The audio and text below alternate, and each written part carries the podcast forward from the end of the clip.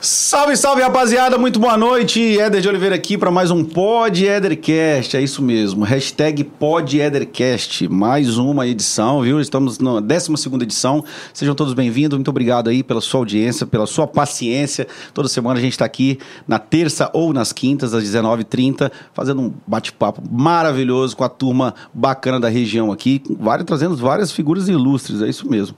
E hoje não poderia ser diferente, né? Além de ser minha amiga, aceitou convite, veio para cá bater um papo comigo e eu vou apresentá-la para vocês. A galera já conhece, Colatina, região, Brasil, o mundo já conhece ela. Essa aqui literalmente é raiz, viu? Ah, filha da dona Sandra e do seu Messias, colatinense, casada com meu amigo Cássio, mãe da Memê e da Mimi e da Cacau, é Melissa, Milena e Cacau. Formada em design de moda pela Unesc, em jornalismo pela UFS, influencer digital, raiz, vou frisar bem isso aqui no início, viu? Blogueira raiz e proprietária da Use Joinha, senhoras e senhores, em nome de Closet Fans, Soluções Contábeis, One Way Market, Escri Center, Cachaça Arte Suprema, minha amiga, minha parceira, Mariana Massariol. Muitos corações noite, aí, por favor. Eder. Tudo bem, Mari? Tudo ótimo. Queria agradecer a você pelo convite, agradecer quem está aí de casa nos assistindo. Acredito que a minha mãe, o Cássio, sua mãe deve estar te assistindo então, também. Já temos uns quatro já espectadores, temos né? espectadores. minha madrinha. E é um prazer estar aqui hoje. Estou tremendo um pouquinho ainda, entrar ao vivo assim, ainda dá um friozinho na barriga. acontece, todo mundo que vem aqui já entra tremendo, gente. Relaxa, tem um biscoitinho aqui do meu amigo Hélio um Fornaciário. Tem um cafezinho. Vamos brindar aqui, Vamos ó. brindar. É Inclusive, café, tá, é gente? Café. Vou brindar o cafezinho aqui. Estou de devendo a caneca que, que acabou a caneca, viu? E eu mandei fazer e não chegou. Personalizada. Tá Desculpa, Vocês estão de Desculpa. prova, hein? Aí eu vou fazer esse. Hoje a minha casa. A sua é de qual? Qual que é a sua? Você vai levar essa daí, é ó. Pronto. A sua é do coraçãozinho. E a minha do Fazendo a Língua. Pronto. Aí você leva essa e depois eu, te, eu mando pra você a outra. Tá ok. Como é que vocês estão? Tudo bem? Escreve aí embaixo, vamos escolher o um emoji, manda bastante coraçãozinho hoje aí pra Mariana, que hoje a gente vai bater um papo com ela bem legal aqui. Mari, tudo bem com você? Tudo ótimo, Passou o dia bem? Trabalhou muito hoje? Trabalhei um pouquinho, diminui um pouquinho o ritmo, porque eu tinha que me produzir também pra hoje à noite estar aqui é, ao vivo, em cores. Descansei um pouquinho. Não, eu tô sabendo teve... que você não. Tô sabendo que você saiu de casa meio-dia, começou a se produzir meio-dia para chegar aqui não agora. É assim, não. Foi não? Não, não, não. como é que tá o áudio aí? Tá tudo certo? Tá tudo certinho? Chega mais perto? Farol, como é que tá aí? Tá tudo certo? Então vamos lá. Mariana Massariol. Nome completo, Mariana Massariol. É só isso mesmo, né? Não, Mariana Flegler. Ah, Flegler Massariol. Flegler é de descendência alemã, do Sim. meu avô. Eu quase não uso, porque toda vez que eu falo eu tenho que soletrar.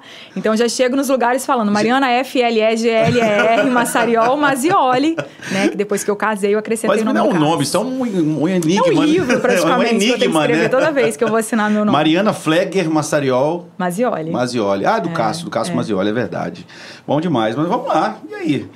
Seja bem-vinda. Obrigado por ter aceito o convite, tá? Obrigado, uhum. fundo do coração. Sempre já fizemos outros trabalhos juntos. E eu que e... agradeço também o convite. Tá. E aí fala pra gente, a galera quer saber em casa aí quem é a Mariana Massariol. Nossa, se eu te contar que eu acho tão difícil me definir, mas vamos lá. Aqui, eu acho, não é só você não, mas eu acho também que quando a gente vai falar assim, ah, fala aí, pra gente falar da gente na terceira pessoa. Não é, é verdade? Meio esquisito, eu né? tenho um pouquinho de dificuldade. Você já falou bastante sobre mim aí, né? Mas vamos lá. Tem várias versões: mãe, esposa, filha, é empresária, né? É. Como você colocou ali. E uns dias eu estou super de bem com a vida, outros dias tenho os meus conflitos, minhas crises existenciais, mas sou uma pessoa feliz, me realizando em tudo que eu faço. Eu, eu, eu acompanho a Mariana tem muitos anos, bastante tempo mesmo, e eu acho, eu acho você bem legal, assim, no, no seu segmento, você é de fases, né? Tem uma fase que está é, determinados trabalhos, mas sempre na linha na linha blogueira, né? Uhum. Aí tá um perfil mais jo jovial, depois tá um perfil mãe agora, é, né? As coisas vão acontecendo e a gente acaba refletindo, né? Por exemplo, no meu Instagram, onde eu posto o conteúdo que eu produzo, eu não tenho ninguém para poder é, falar o que, que eu posso, o que, que eu não posso postar. Então, normalmente eu compartilho meu dia a dia. Quando eu não era mãe, eu compartilhava o meu dia a dia. É, e depois a maternidade chegou para mim, né? Então, assim, eu compartilho coisas, a gente vai evoluindo, vai mudando a nossa vida e consequentemente isso vai sendo passado também nas redes sociais. É o meu caso porque eu compartilho muito do que, que eu vivo no meu dia a dia. Então. É, eu acho que é basicamente isso que, que, muitas, que muitas influências têm feito. Né? Uhum. Como é que é a sua família aí, sua mãe, seu pai? Fala pra gente aí um pouquinho da dona Sandra, o saudoso Messias. Eu já conheci seu pai, sabe? Você conheceu meu pai? Há muitos anos, né? Que bacana. Seu Messias, É, é, meu trabalhava pai- no banco, né? Meu pai trabalhava no Banco do Brasil. Infelizmente, ele morreu quando eu tinha 14 anos, mas eu tenho, assim, é, muito boas lembranças com ele. Graças a Deus, a gente teve momentos muito especiais juntos. E não posso chorar. Chora não. Tenho dois irmãos que são filhos só do meu pai, são por parte de pai, então ele me deixou uma herança maravilhosa, que são Ah, os meus irmãos. É Hoje é eu tenho dois sobrinhos. Como é, que, como é que é o relacionamento aí com os irmãos? Quem são? Fala pra gente. Pode... Eu tenho um irmão chamado Péricles, que mora em Porto Alegre, e tenho um irmão chamado Tiago, que mora em Vitória. É, a um gente é gaúcho cada e um de cap- mamãe. Um capixaba e um gaúcho. É, na verdade, todo mundo é capixaba, cada um seguiu sua. Ah, entendi. Nós, era Só- todo mundo aqui, né? Isso, um cada aqui. mãe. Um de cada mãe. Ah, pai, o Messias era terrível, hein? era caminhoneiro? Não, Não. né? Mas tinha uma lábia. Era bom de conversa? Bom de conversa. Ah, entendi. Então tá explicado, Uma hein, pessoa- Maria? meu pai era É um Por isso cara você fala bem, então, né?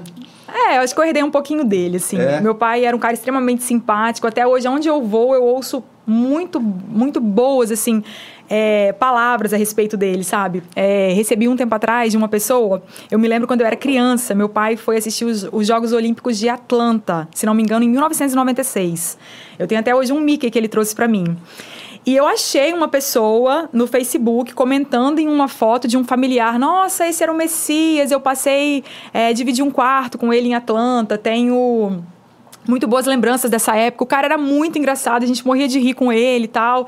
E ele me passou todas as. Isso é muito recente isso que eu tô te contando. Ele me passou todas as fotos, que eram fotos de câmera analógica, né? Ele tirou Aham. foto de cada foto. Foram umas 60 fotos, assim. Então eu ouço coisas muito legais, assim, história, mu- histórias muito legais. Eu fico muito De orgulhosa. 96. Essa é de Pensa bem. 96, tem Nossa, outras aí. que legal.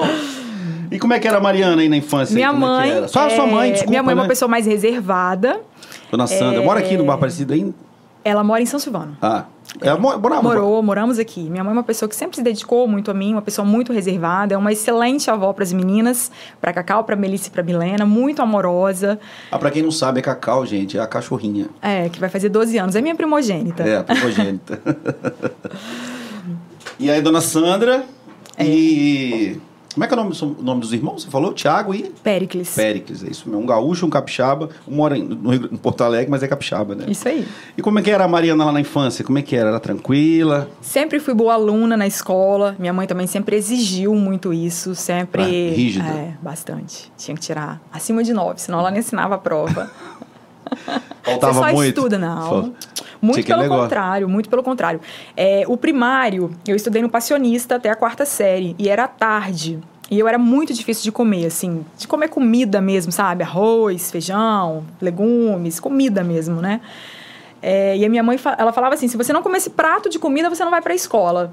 E eu comia pra poder ir pra escola, porque Deus me livre de falta- faltar aula. Eu sempre gostei de estudar, sempre fui boa aluna. Era uma outra geração, né? A gente gostava mesmo de ir pra escola, né? Eu gostava, da minha infância, da- minha, até na quarta série, depois até na oitava série, que antigamente tinha isso aqui. Eu tava, estudava até a oitava série, depois isso da noite, né? Porque não tinha o primeiro ano, não tinha de dia, né? Sim, Então sim. aí a gente, eu estudava. Eu gost- também gostava, eu curtia escola, gostava muito. E claro que eu agradeço isso, porque eu acho que estudar nunca é demais, né? Temos que, que se dedicar em cada fase da nossa nova vida. geração tá. é, Você acha que a nova geração tá, cur- tá, tá curtindo menos escola? Olha, como eu tenho pouco convívio, assim, com adolescentes... Mas você deve ter primos, Tenho, né? tenho sobrinhos, mas assim, que eu não convivo no dia a dia, eu não sei te dizer, assim, eu acho que... Que tem quem curte, igual na nossa época mesmo. Quem curte, quem não curte. Tem gente que gosta de estudar, tem gente que não curte Não, é porque escola. antigamente a gente gostava de estudar, mas tinha gente que gostava de ir pra escola, é diferente. Gostar de ir pra escola. É, eu gostava das duas coisas. E também E gostava, sempre- tipo assim, tinha gente que se, se adaptava pra ir lá pra, pra jogar, pra fazer educação física, né? Porque tinha um vôlei, um futebol, Uhum. sim, então, sim. Uhum. quer dizer, curtia essa parte. Ah, amanhã não tem aula de educação física, era três vezes na semana só. Ah, Aham. então já ficava meio assim, né? Então tinha gente que gostava de ir para a escola e tinha gente que gostava de ir à escola pra estudar mesmo, de verdade, né? Aham.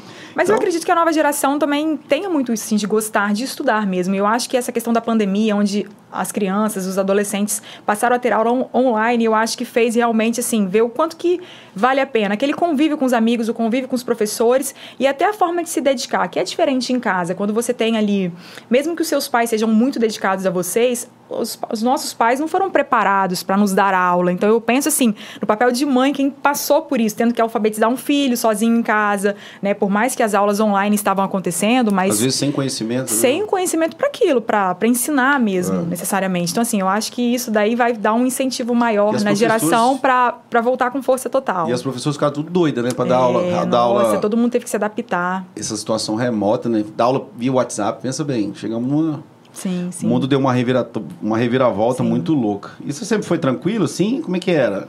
Da, da infância para adolescência, para Brinquei muito, pra brinquei na rua, era brinquei de pique se esconde, brinquei de, de era tudo. Balada. Tive uma infância feliz.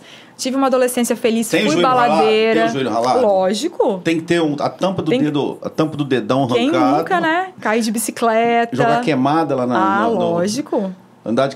As minhas, como é que é? As minhas, os homens, os homens eles brincavam de é, peão, bolinha de gude, carrinho de rolimã, Sim. as mulheres a minha mãe sempre foi uma mãe muito cuidadosa e muito zelosa, assim, em relação a brincar na rua, por exemplo. Eu podia. É, tudo, mas tudo era. Mas é, tudo muito monitorado, assim. Não podia sair de casa e me ausentar e, enfim, né, sumir. Eu tinha uhum. horário, tinha que estar aos olhos dela. Mas aproveitei bastante a minha infância e a minha adolescência também. Legal. E quando foi que você. É, quando você começou, assim, essa, essa vida aí, essa vida de, de blogueira mesmo, né? A gente vai falar do, do blog. Como que surgiu? Eu sempre gostei muito de escrever, sempre fui uma boa aluna de redação. Então, assim, sempre gostei. E sempre gostei muito de moda. Quando eu terminei o ensino médio, eu queria fazer algo relacionado à moda, mas eu tinha muita vontade de fazer jornalismo. Sempre sou bem comunicativa, então eu me imaginava fazendo faculdade de jornalismo. Mas eu queria trabalhar na área da moda.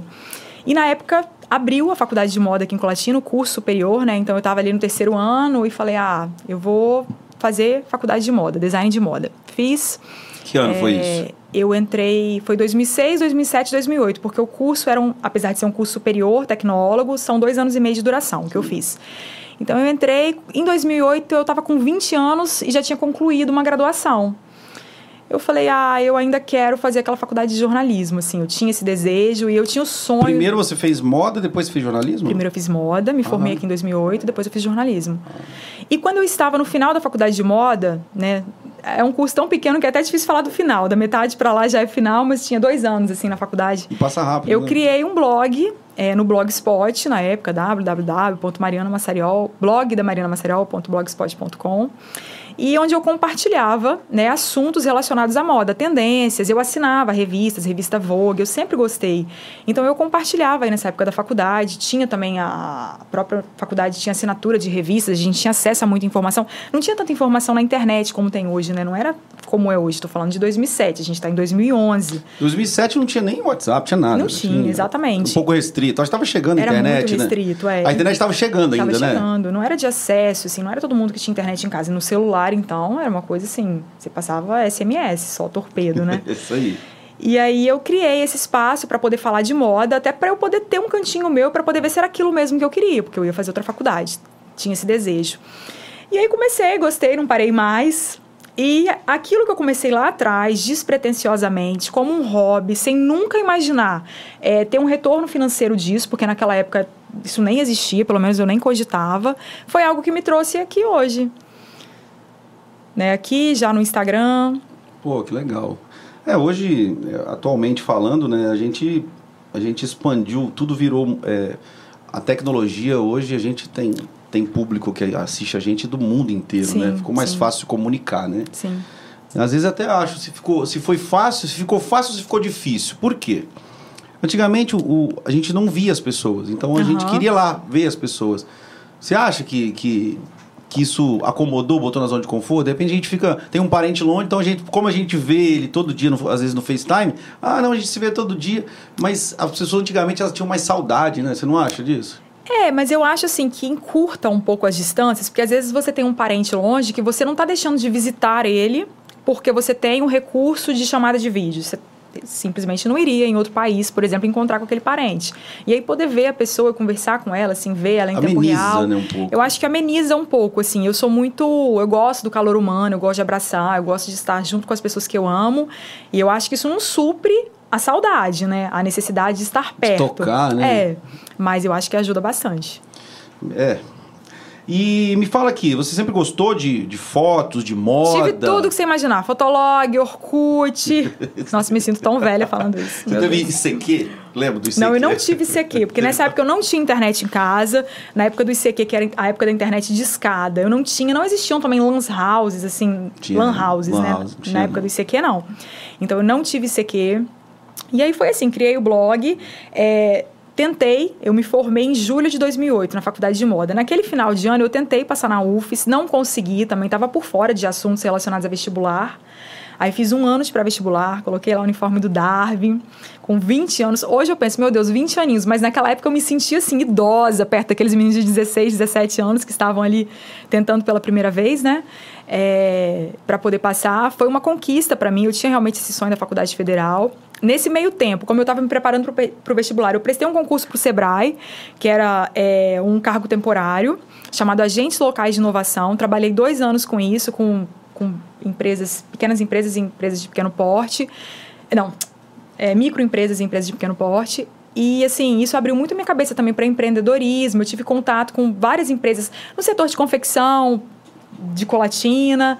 E foi uma experiência muito legal. Passei na UFES e fui fazer a UFES e me formei em 2014. Foi quando, foi quando surgiu, foi quando surgiu. Aí você deu continuidade no, no blog. Nunca parou o blog. Nunca parei. Assim, Você tem ainda o blog atual? Não, eu excluí ele. Excluí porque eu não tinha. é, não atualizava mais com tanta frequência. Às vezes ficava uma coisa lá, assim. Achei que não.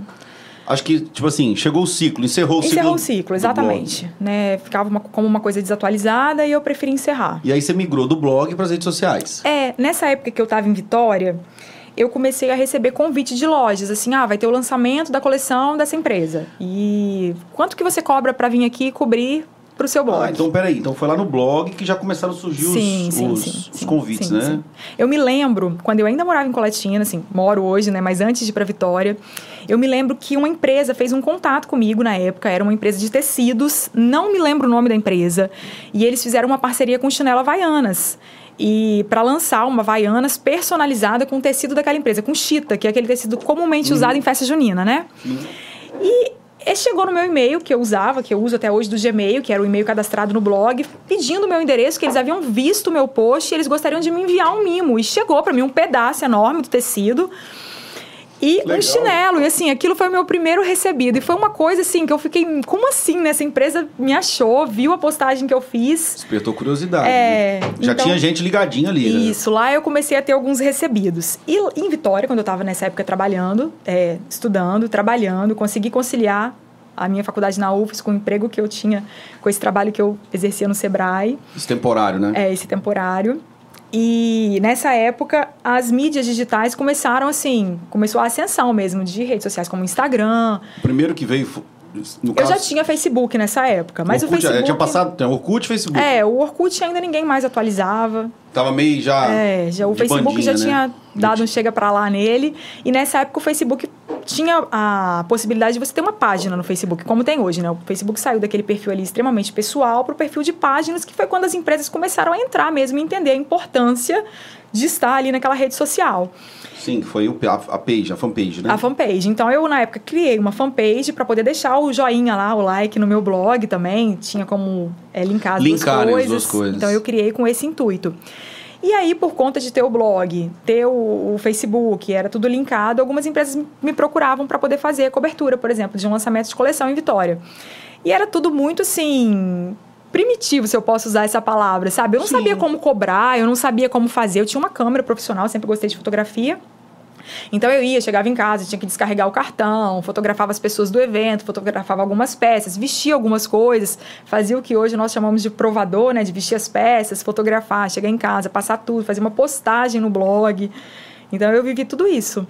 E aí depois o Instagram. Não só postar, mas como tinha que fazer textos, né? Lógico, sim. Explica, explica um pouquinho aí. Eu não peguei muito a fase do blog, eu não era muito fã de blog, de Uhum. ler. As pessoas falavam comigo assim, ah, Éder, não, porque o fulano de tal escreveu no blog, mas eu não curtia muito blog. Sim. Não curtia. Ah, eu fazia um texto Que que é? contando, por exemplo, ah, aconteceu ontem, dia tal, é o lançamento da coleção da empresa tal, e eu estive presente para poder compartilhar com vocês. A coleção tem tal tema como inspiração. Se tivesse, vamos supor, uma loja de Vitória, era muito comum trazer às vezes alguém conhecido, assim, é, alguma pessoa famosa, né? E colocava quem esteve presente, fotografava algumas pessoas. Então, muitas vezes as lojas queriam até uma coisa assim, com essa pegada da moda, de mostrar a tendência, os looks, mas até uma pegada de coluna social, assim, ah, tal pessoa esteve aqui, e eu entrava na dança, né? Eu fui me adaptando aquilo ali, aquela demanda que eu tinha. Então foi uma coisa que aconteceu na minha vida sem eu ter planejado. Depois chegou o Instagram. É, o Instagram, quando ele foi lançado, eu acho que ele era disponibilizado somente para iOS, né? Não tinha para Android. E eu falei, não, eu não vou baixar esse aplicativo porque eu queria estudar, eu tinha faculdade, tinha prova. Eu falei, senão vai ser mais uma coisa. Eu sempre gostei dessa coisa de, de acompanhar a rede social. E isso toma tempo também. Se você para para olhar, é. às vezes você vai ver, você está ali totalmente distraído, né? E não me passava mesmo pela cabeça usar o Instagram também como uma ferramenta profissional. Até que as empresas começaram a exigir, a solicitar. Ah, mas você tem como postar o look do dia no Instagram? Naquela época não tinha stories, não tinha possibilidade de você postar vídeo. Era bem limitado, né? Era bem limitado. As fotos eram todas no formato quadrado. E tinha os filtros do próprio Instagram também, que você que a gente usava, que tem ainda hoje em dia, mas naquela época, nossa, você postava uma foto com mas filtro, era uma coisa muito legal. Muitos, é, vários seguidores, assim, de Comecei vez? a crescer com vários tipo, seguidores. Você acha que as pessoas migraram do blog para a rede social Isso. acompanhando você? Sim, eu nunca, segui, eu nunca consegui muitos seguidores de vez. Sempre foi uma coisa crescendo organicamente, assim, sabe? É, é um trabalho de formiguinha, assim, que foi acontecendo, mas nunca foi assim, ah, de vez. Lembro quando eu completei mil seguidores, depois quando eu cheguei... Fiz a plaquinha de mil, obrigado mil, coração, dois não, não mil, cheguei, não cheguei. É isso aí, é isso aí. Não, mas a gente agradece. É, eu, mas é muito legal. Legal, porque as pessoas vão chegando, né? Vai chegando uhum. agora, vai crescendo, bem legal. Sim. E aí migrou, migrou pro Instagram, Estamos até hoje. Teve outras redes sociais? Eu nunca tive outra rede social. Não tive Snapchat, não, não tive TikTok, não tive Twitter. Você não faz ó, dancinhas? Eu tenho TikTok, não, gente. Não Me segue lá, Eda de Oliveira 4. Não tem é. TikTok, não, é nunca tive. Eu tenho TikTok lá, faço as dancinhas lá. TikTok dá muita visualização. Dá, dá é, sim. A gente posta é, vídeos de shows, né? Uhum. É o caso que, no meu caso que a gente é envolvido, então a gente tem que ter todas as redes sociais, né? Sim, sim. Tem que ter Instagram, tem que ter Facebook, tem que ter o, os TikTok. Isso vai chegando aí, a gente vai, vai sempre postando um videozinho lá de. de vídeo né, do trabalho da gente, uhum. que a gente faz, de música. E como é que é? O que, que você acha assim? É, do, do blog para as redes sociais, o que, que mudou a Mariana, você acha? Eu me adaptei porque, na verdade, o blog não era uma coisa que as pessoas acessavam, não era um aplicativo. Você tinha que entrar no, no computador na época, assim, na internet. Depois tem o recurso de, dos smartphones e tudo mais. Mas, assim, a, no aplicativo é muito mais fácil, né? A pessoa já clica ali no Instagram, já aparece ali no feed dela, não tem que procurar aquela informação. A informação já passou a chegar para ela, assim é, de uma forma muito mais fácil, muito mais rápida. Você tá ali, você vê quem postou, quem acabou de postar, quem tá não sei aonde, quem tá na praia, quem tá viajando. E é tudo muito mais em tempo real. Né? Porque no blog, como eu te falei, eu chegava em casa, eu tinha que descarregar meu cartão de memória. Aí, na época, comecei a usar foto de celular. Se dedicava mais e gastava mais tempo. Gastava mais tempo. E o Instagram começou a crescer, me dar muito mais retorno, muito mais visibilidade. E era muito mais prático. E como é que você começou no Instagram? Você, você continuou falando os, os, os, assuntos do blog ou você deu uma. Não, um porque no Instagram, assim, os posts são mais curtos, é mais focado em fotos mesmo. No blog eu, eu me dedicava mais aos textos em si, né? Claro que eu precisava de fotos para poder ilustrar. É, seja fotos minhas, fotos dos meus looks, fotos dos eventos que eu participava, fotos às vezes de uma determinada tendência que eu queria falar sobre ela. Aí muitas vezes eu fotografava a página da revista e dava o crédito para a revista, sabe? Por essa questão também de direito autoral e tudo mais, Sim. de reprodução.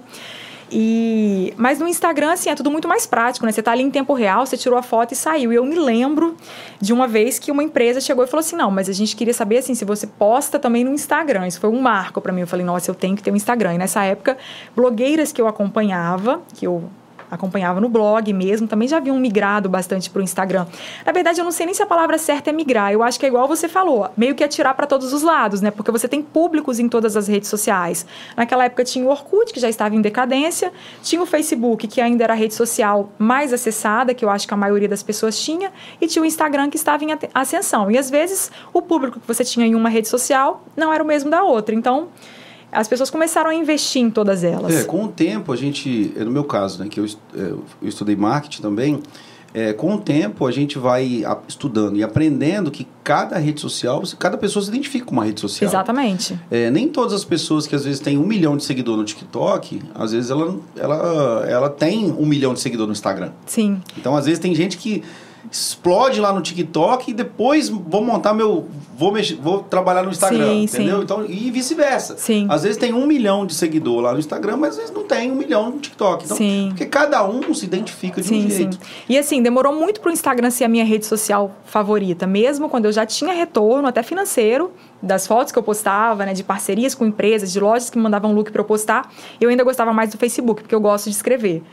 Ah, entendi. E por mais que você tenha a opção de colocar a legenda, às vezes eu vejo assim, uma foto que eu coloco, às vezes eu coloco uma legenda, alguém vai lá e pergunta exatamente o que eu escrevi na legenda. Então eu acho que essa coisa do Instagram, as pessoas têm mesmo o hábito de olhar só a foto. E no Facebook não, você tem a opção de fazer um post só A Mariana, escrito. a Mariana é aquela de textão, assim? Aqueles textão, você gosta daqueles textões assim? Gosto. Gosta. Gosto, gosto você de faz, ler. tipo assim, que você... É porque tem muita... O que acontece? O Reels, ele é um pouco limitado pra isso, né? É. A pessoa posta um Reels ali de, bom, de um minutinho e, e às vezes coloca um- uma palavra e um arroba, né? Só pra Sim, identificar. sim, porque sim. Tem público... Você sabe também, né? Que tem público do Reels, Sim. tem público do feed e tem público de stories, né? sim, Então, sim. às vezes são, são... Tem gente que fala assim, ah, eu postei um. Ué, mas você não viu? Não, não, não, não vi. Só fica vendo os stories, né? Sim, sim. Hoje em dia é uma das redes mais o pessoal fazem os tráfegos, as pessoas fazem tráfego pagos, você vê que a propaganda está aumentando, né? Você vê que Uhum. você vai vendo. Daqui uns dias eles vão, eles vão assim, acho que eles vão inventar o, o Instagram é, é, Pro. Que aí vai passar as propagandas. Não é verdade? É, verdade. Quem Ah, sabe? mas você sente falta do blog, assim, de falar de moda? Você, você ainda fala de moda? Eu te acompanho, assim, eu vejo muito você falando da, da sua vida pessoal, né? Do, da, mas moda deu uma É, não é hoje o meu principal, assim. perfil, nicho. né? É, não é. Não é mais. Hoje você está focado em outro, Eu depois a gente vai falar desse segmento aí. E eu ia te fazer uma pergunta. Quando você mudou é, do blog para o Instagram, você já foi. Você mostrava o seu dia a dia? No Instagram, eu não mostrava tanto inicialmente o meu dia a dia, porque hoje em dia, assim, a gente posta coisas muito aleatórias, porque sabe que aquele vídeo ali é um vídeo curto, que vai ficar 24 horas no ar, no caso dos stories. Sim. Mas era foto do feed, né? Só tinha o recurso do feed. Então eu não, não tinha a opção de postar vídeos, por exemplo. E aí você postava tipo uma foto sua e uma foto profissional? Era mais look do dia. Ah, look look- do dia, ou às vezes um tratamento estético. E aí eu não tinha muita oportunidade de mostrar aquilo que eu estava fazendo. Por exemplo, eu tinha como falar dele na legenda. Mas eu tinha como postar uma foto. Não tinha albinho de fotos, sabe? Que você posta em um. Um carrossel. É, o carrossel, carrossel exatamente. Não tinha, né? Ah, legal. E você se considera uma blogueira raiz? Claro que não, porque eu me sinto super velha se eu usar esse termo. Eu sou muito jovem. O que, que é isso? É como é que é? Jovem, o millennial, como é que é que eles fazem? É, é cringe? Não, nem sei o que, que é isso. Não, tem que falar a verdade. Você é uma blogueira raiz, pô. Você começou no blog, né? É, comecei no blog lá atrás. Quando você para pra pensar assim, tem 14 anos isso, né? Então. É uma vida, Foi né? uma coisa de formiguinha, foi um trabalho que não era trabalho, que virou trabalho. E- É, tem isso também, né? Tem isso. Mais uma vez, gente, você que está chegando agora aí, muito obrigado pela presença, pela audiência, pela sua, pela sua colaboração aqui. Já deixa o joinha, se inscreve no canal aí. Tô recebendo ela aqui, nossa blogueira raiz, viu? Quando eu falo blogueira raiz, ela falou que ela, ela chama ela de velha. Mariana Massariol. Obrigado, Mari, mais uma vez. É, ó, O Cássio já botou aqui, ó. Você não tem noção do tamanho dos textos que você fazia. Ele já botou aqui, ó. Tá acompanhando, viu? Bacana, gente. Já, já compartilha aí, ó. Compartilha, manda pro titio, pra titia. E a gente tá aqui. É em nome de Closet Fans, a rede social que, além de você postar suas fotos, ainda pode faturar um dinheiro. Né? Quer saber mais? Entra lá. closetfans.com.br Meu amigo Felipe Garozzi, um abraço, querido. Soluções Contábeis. One Way Marketing. Pensou em marketing para sua empresa? Arroba One Way Marketing, isso mesmo. Escri Center, pensou também no seu material de escritório aí, procura meu amigo Edson Velten lá na Escri Center e também a Cachaça Suprema. Você sabia que eu lancei uma cachaça recente agora, Mariana? Olha que legal. Ah, é? Deixa eu ver. Olha que legal aí, ó. Isso é a Bálsamo Amburana e Jequitibá Rosa. Tá aí do ladinho um QR Code, é só apontar aí, ó, sua câmera. Puxa, que legal, é, parabéns. Essa é minha? edição, claro, sua de presente, por favor. Só pra Tá deixar aí. claro que eu tô tomando café. É que café. também não teria problema nenhum se eu Claro tivesse que não, claro que tomando não. cachaça, mas eu já estaria falando tudo enrolado, né? Não, não, essa- mas essa daí não deixa assim, não. Deixa essa, cacha- não? essa aqui é, Então mais, tá. é uma cachaça mais elitizada. Você encontra pra comprar em Colatina na Delicatessen. A Delicatessen, viu? Pode chegar lá. Deixa eu deixar ela aqui pra galera ver em casa. Meu amigo, família Locatéria, um grande beijo no coração aí, que tá sempre tem um carinho especial com a gente. E essa é a edição do Éder de Oliveira, que você vai levar embora. Cássio, não bebe tudo não, viu? Guarda um dia que eu vou ir tomar uma com você. E é isso aí, galera. Vamos que vamos. Vamos continuar. Tá, che- tá chegando aí. Deixa eu ver quem tá junto com a Cadê? gente Vamos aí, vamos dar uma olhada aí. também, Quem quiser tiver alguma perguntinha pra Mariana, pode mandar aí, viu? Vamos apertar ela aqui. Vamos fazer ela falar as polêmicas aqui. Pode, pode se inscrever no canal, pode Edercast aqui. Cadê o link? Deixa eu, deixa eu achar aqui. Opa! Opa, opa, tá aqui, ó. Tamo- Estamos ao vivo. ó. Vamos lá. Tá aí. Manda um abraço, meu amigo Wellington Fornaciari tá aí, ó.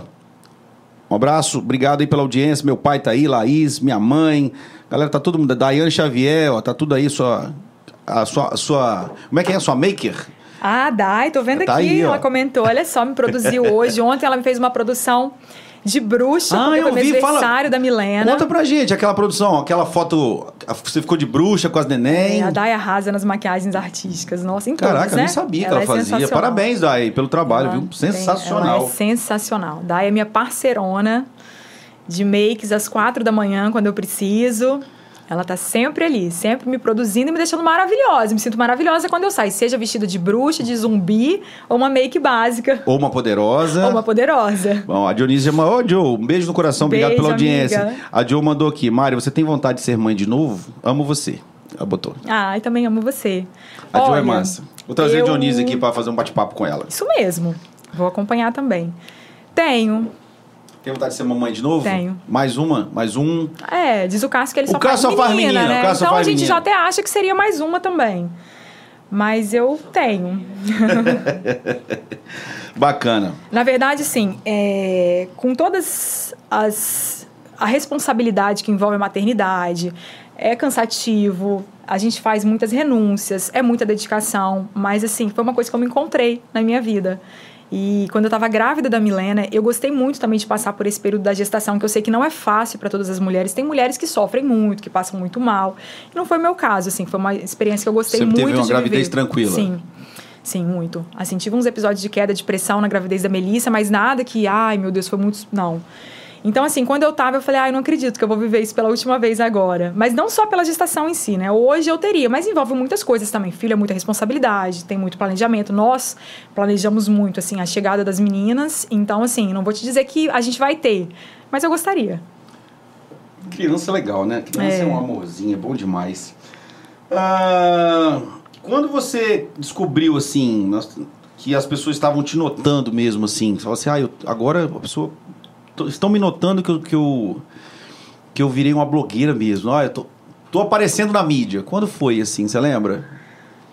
Foi quando começaram a me abordar, assim, pra poder. Algumas pessoas, né? Ah, eu acompanho você. Você curtiu? Eu me lembro Você desde... curtiu ou achou estranho? Ah, eu curti. Eu curti. Eu me lembro desde a época do blog, isso assim, do blog mesmo, de receber esse feedback. Até em, por exemplo, é, em Vitória, tem o Vitória Moda, que é um evento de moda, né? Não teve agora por causa da pandemia, mas eu participei desde a primeira edição, então eu me lembro de é, receber esse feedback. Ah, eu acompanho seu blog, então é uma coisa assim, é é muito legal ter esse retorno das pessoas. Né? já pediam pra tirar foto. Ai, já teve situações. É. Pediu pra tirar foto. Ah, tira uma foto comigo. Já. Você é a Mari e tal. Pô, que legal. Então foi quando. Você lembra o ano disso? Você lembra quando foi? Eu não me lembro em qual edição especificamente, assim, do Vitória Moda, né? Desde do primeiro eu acompanhei na época era Vitória Moda Show, depois virou Vitória Fashion Show e depois passou a ser Vitória Moda apenas. Eu não tenho medo de falar assim, ah, foi no primeiro, mas desde as primeiras edições eu tive esse retorno, assim. Você teve um. Você teve algum preconce- um preconceito é, sobre a profissão de influencer, né? Que nem é influencer, né? Blogueira. Você acha que deu- teve, teve alguma resistência aí? Eu acho que não necessariamente comigo, mas eu acho que muitas pessoas têm essa resistência, assim, de olhar e falar assim, ah, isso não é um trabalho, né? Eu recebo, às vezes, no meu Instagram, assim, ah, mas você trabalha com alguma coisa? Tipo, É tipo, é. Ué, você canta ou você trabalha? Mais ou menos assim? mas você trabalha além de cantar? É tipo isso, Além né? de cantar, é, você trabalha? É, tipo isso. É, existe sim, né? Existem pessoas que não consideram uma ferramenta de trabalho e assim, eu já me incomodei um pouco com isso. Mas é, quando você procura no dicionário o que, que significa trabalho, você vai ver que é uma atividade que você exerce, é, que é remunerada. Então, se eu faço algo que é legal e recebo por isso, por que, que não é trabalho, né? Entendi. Mas existem pessoas que não acham e que às vezes acham Te assim. incomodava isso? Ah, já me incomodou bastante. É. Aí depois você foi ligando o botãozinho É, e... a gente vai se acostumando, assim. E às vezes eu até entendo, porque é um, é um mercado muito novo também, né? Eu até entendo o lado das pessoas, assim, eu não entendo, por exemplo, a pessoa ir lá no Instagram e deixar um comentário extremamente desagradável. Isso aí eu nunca vou entender em situação nenhuma. Mas eu entendo, porque, por exemplo, quando eu comecei a fazer o que eu faço hoje, eu nunca imaginei que isso um dia se tornaria é, algo remunerado para mim. Então, nem eu imaginava que isso um dia seria trabalho. E algumas pessoas talvez ainda não se antenaram nisso. E cada pessoa tem o seu tempo e tudo bem. Entendi. E. E quando foi sua primeira parceria, assim, que você teve? Você falou assim, cara, primeira parceria remunerada, tipo, né? Opa, uma, uma, empresa te ligou e falou, olha, a gente precisa de você e tal. A primeira parceria remunerada foi lá no blog mesmo, que eu te falei no Blogspot, é, para lançamento de coleção de loja de Vitória. Né, assim, porque até então eu já tinha recebido looks e, e que, de certa forma, é uma troca, né, uma permuta, mas assim, não estava sendo contratada para aquilo e paga para fazer aquilo ali. E a primeira parceria remunerada foi em cobertura de lançamento de loja e ali eu falei, nossa, que legal, tipo, tô recebendo para fazer uma coisa que eu gosto, que eu comecei a fazer por hobby. Aí, então me pagando para fazer assim, isso. Assim, deixa eu te perguntar, você tinha, você tinha algum vai ser a pergunta. Você tinha algum trabalho? Você tinha algum trabalho e fazia a, o, o blog de, de hobby e depois virou trabalho? Nessa época do, do meu blog, eu entre 2000 e 2009 e 2011 eu exerci essa, esse trabalho no Sebrae, que eu te falei. Então, uhum. assim, foi mais ou menos nessa época, que foi quando eu mudei para Vitória. Eu mudei para Vitória, passei, comecei a fazer, eu fiz em 2010. Então, foi provavelmente paralelo a isso. Eu tinha, tinha. Tinha essa profissão. Tinha. Aí, tipo, você abdicou da profissão ou venceu o contrato? Não, eu não abdiquei da profissão. É, eu conseguia fazer as coisas paralelamente, assim, não tinha nenhum contrato de exclusividade que eu não pudesse me dedicar, por exemplo, ao meu blog, que era um hobby, que começou a ter essa demanda, né, de, de, de empresa, que começou a me dar retorno financeiro. É, eu não abdiquei por isso. Eu só encerrei o meu contrato porque ele teria apenas dois anos de duração mesmo, sem possibilidade de renovação. Ah, então você então foi, foi um, ele foi encerrado, encerrado por isso. Automaticamente. Pra, né? é, eu poderia depois abrir uma nova turma, um novo processo seletivo, mas eu não poderia mais participar. Porque já tinha. Porque para você participar na época, um dos requisitos era você ter no máximo três anos de formado. Eu entrei com a graduação do curso de moda, assim, foi um dos. Eu tive a prova de títulos, né? Além uhum. da prova propriamente dita. Depois teve uma capacitação que também funcionou como um processo seletivo, foi a terceira etapa. E quando o meu contrato venceu, eu já tinha mais de três anos de formado. Então, se eu quisesse entrar no processo seletivo novamente, eu já não podia mais, eu estava fora por isso. Mas não foi porque eu abri mão daquele contrato por conta do, do meu blog, não. Foi uma coisa que aconteceu mesmo. E aí, nessa época também, eu já estava familiarizada, é, a, começando a me familiarizar com as novas redes sociais, e eu comecei a gerenciar Instagram de empresas em Vitória. Ah, então, então, é, então foi... você tinha um part-time aí? É, sim, sim. E aí, o que, que você fazia? Você, você Ia fazia... na loja, Você era social foto. media? Isso. Você era uma social media. Sim. Explica pra galera de casa o que, que é uma social media eu gerenciava as redes sociais daquela determinada empresa. Já fiz isso com médico, com loja de semijoias, de roupas, produzi o conteúdo para alimentar, por exemplo, o Instagram. Era só com o Instagram e com o Facebook da empresa que me contratava. Ah, então gerar conteúdo. Se você você gerava conteúdo, criava os conteúdos uhum. para essas empresas, Isso. né? Médicos, Isso. empresas de roupas, Sim. assim, de, Sim. É varejo, né? Varejistas, Sim. né? Trabalhei bastante tempo com isso, voltei para Colatina trabalhando com isso, porque é um trabalho também que eu consigo fazer da minha casa, né, de onde eu estiver. E eu acabei abrindo mão, por quê? Porque eu comecei a ter uma demanda muito grande no meu próprio Instagram. Então eu tive que escolher, assim, não, não dava mais conta de estar na empresa para fotografar, para fazer as coisas, para produzir conteúdo para ela e ao mesmo tempo fazer coisas para o meu Instagram. E chegou uma hora que eu tive que fazer uma escolha. E quando veio? E quando é que veio? Me recordo bem. Eu entrei nesse mundo também, mas eu não recordo. Você lembra quando veio aqui a o, o, o storytelling, né? Quando veio, quando abriu o, o Instagram abriu a função que o Snapchat a gente fazia conversando, né? Uhum. E aí o Instagram foi e abriu essa função Eu me também. lembro que em 2016, quando eu me casei, não existia o recurso de stories. Ah. Nessa época era o Snapchat. E logo depois o Instagram lançou. Você não teve Snapchat, não? Não, não tive. Não. E aí, quando lançou, aí você lembra como foi assim? Ah, vou gravar um story falando. Eu não t... Nossa, eu não me lembro qual foi o primeiro story que eu gravei na não? vida. Gente! Eu também não lembro, não. É, eu... Caraca, tipo assim, pegou a câmera, vamos lá. Oi, gente, bom dia. Não me lembro qual foi o primeiro que eu gravei. Aí, tá vendo? Não é? Mas também é porque acho que é muita coisa na cabeça, é muita coisa fazendo, né? E. Mari maravilhosa, mulher inteligente, mãe, mãe dedicada, Glaucia Gaviorno. Beijo, ah, Glau- obrigada, beijo. a Glaucia. Você não lembra? Aí começou. Fez o primeiro, apagou, fez o primeiro, apagou, também não lembra. Não, né? logo que eu comecei a fazer os stories, eu apagava mil vezes os vídeos, é, porque primeiro que você tinha que fazer diretamente ali na ferramenta e já postar. Ah, é. Não tinha opção Não de tinha opção editar, de cortar fazer o upload, vídeo, né? é, não tinha. Depois, né, foi, foi liberado isso. Então, assim, nossa, apagava mil vezes porque achava que tava horrível. Hoje em dia, se eu errar uma palavra, eu volto, eu é, corrijo e Não, nem sempre eu se- regravo, se não. ficar errado também, eu, eu- É. eu sou assim. Às vezes, eu- se eu falar... Porque eu acho que eu fico pensando... O cérebro da gente é muito acelerado, né? Então, a gente pensa que tá falando certo Sim, e às vezes sim. sai errado. Sim. Então...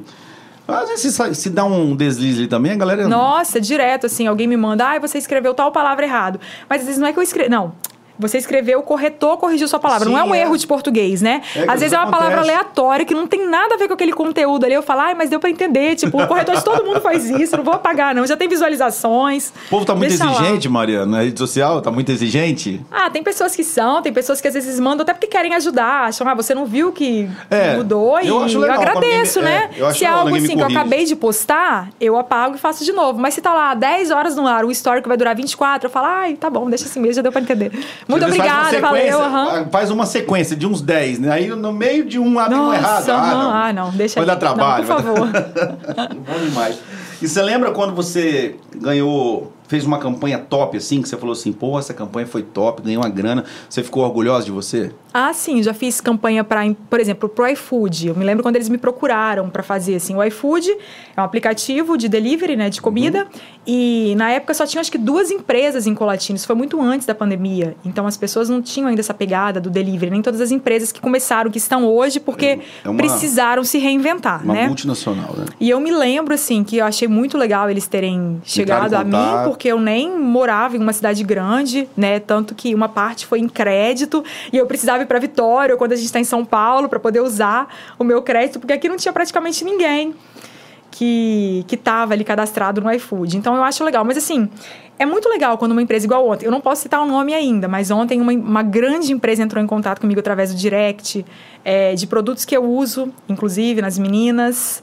E é muito gratificante, porque você pensa, nossa, eles podiam contratar uma pessoa, tantas outras pessoas e me contrataram. Mas esse mesmo sentimento eu também tenho de quando uma pequena empresa me procura, porque às vezes é uma pessoa que está ali, tipo, né, matando um leão por dia e ela está tentando se reinventar e está investindo naquilo ali que é novo para ele. Pensa, por exemplo, um empresário que está ali no mercado há 40 anos. Ele nunca foi familiarizado com mídias digitais, até mesmo porque lá atrás isso nem existia. E hoje ele pega a empresa dele e confia né, em mim para poder ir lá, dar uma cara nova, divulgar. E ainda me pedem opinião, se acha que isso está legal, que essa vitrine está legal. Eu acho tão legal assim que eu acho que não dá para falar que só as grandes empresas dão para gente essa essa gratificação, sabe? Sim, Às vezes entendi. você fala, poxa vida, o cara tá ali sozinho, ele tá começando e ele tá ali confiando em mim. E eu preciso fazer valer, né? Essa confiança que ele tá me dando. E você já fez algum tipo de trabalho, tipo, de chegar lá na empresa e falar assim, dar o seu máximo e não, não teve resultado? Eu nunca tive esse feedback. Ou se teve, ti- ó, você acha Aliás, alguém. É, tipo assim, eu tive uma loja de colatina de roupas que uma vez me deu esse feedback porque ela esperava assim que muitas pessoas iam começar a seguir a loja.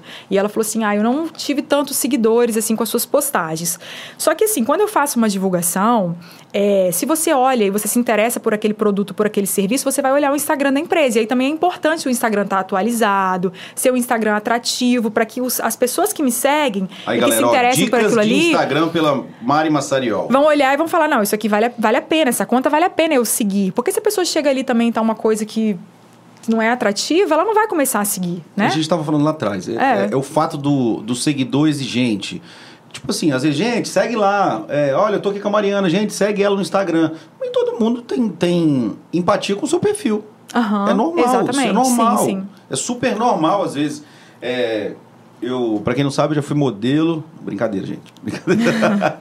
Mas assim, a gente faz, já fiz vários trabalhos de, como influencer também. E às vezes a gente já. De postar, de Uhum. postar, né? Fazer uma postagem, de ir lá na empresa, divulgar e tal.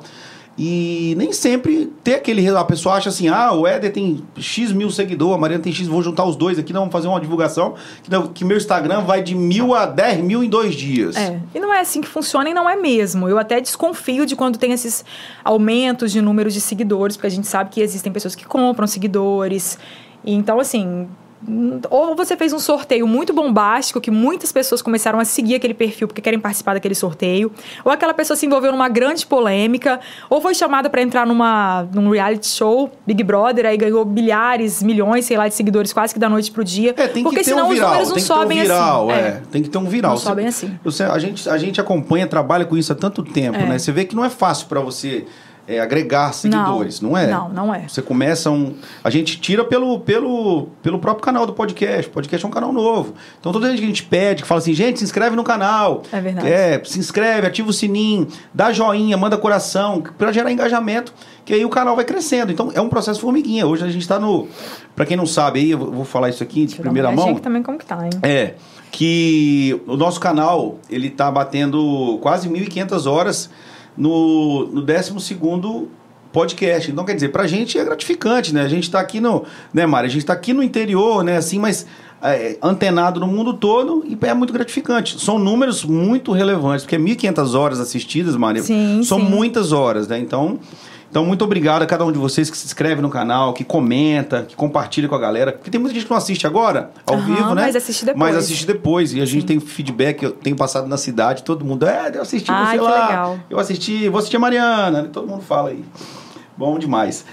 E isso foi a primeira vez que você que você ganhou grana mesmo? Você já ganhou uma grana maneira fazendo campanha. Quando foi, você lembra? Ah, eu nunca ganhei um rio de dinheiro fazendo uma única campanha, mas eu comecei a ter demanda e peguei, comecei a atender várias empresas. E aí eu fui tendo retorno, né, somado daquilo ali que eu fazia. e de- aí você fez o quê? Você pegou muito trabalho ou você valorizou? Aumentou o preço? Primeiro eu peguei muito trabalho, depois eu valorizei Bombou. o preço. É. Aí você. Mas você acha que assim, é, nesse ramo da influência, isso é é uma pergunta minha. Se a gente pegar muito trabalho, você acha que o story não vai ficar muito. É, foi uma coisa Carregado. que eu percebi. É, tava ficando sobrecarregado. É, os stories, você pode colocar até 100 stories no prazo de 24 horas. Se você colocar 101, o primeiro vai ser apagado, ainda que não tenha dado as 24 horas. O Instagram só suporta 24 horas. Mas você consegue assistir Sem- 100 stories de uma pessoa? Olha, não, por isso que eu senti a necessidade de reduzir, porque tinha dias que eu chegava perto disso, sabe? De fazer Caraca, quatro Batia. empresas no mesmo dia. Então eu comecei a limitar não só a quantidade de contratos, mas ca- também a quantidade de stories, porque às vezes uma empresa queria assim, ah, mas eu queria que você postasse 20 looks. Além do tempo que eu preciso ficar ali para produzir aquele conteúdo, experimentar 20 looks, por exemplo, é acaba ficando uma coisa cansativa e maçante para quem está assistindo. Às vezes você vai postar cinco que vai ter muito mais efeito, muito mais resultado, que a pessoa vai assistir com prazer e não vai ficar uma coisa cansativa. Explica pra galera aí, voltando lá aquele lance do preconceito, que as pessoas falam, ah, não sei o que, a vida de blogueira é maravilhosa, né? A gente vai lá, só tira fotinha, tal, tal. Conta um pouquinho a rotina de uma blogueira mesmo, assim, tipo, ó, vou fazer. Você, vai- você tem quatro campanhas num dia, quatro empresas. Como seria essa rotina? Explica pra gente. Normalmente eu gasto uma hora. Eu tenho empresas que eu faço em meia hora, dependendo do, do produto que eu vou divulgar. Se for um provador de loja, é um pouco mais demorado, porque às vezes, por exemplo, eu visto um look, aí a pessoa quer que eu faça em um determinado espaço da loja, aí entra cliente, né? A gente espera um pouquinho, então é uma coisa um pouco mais demorada.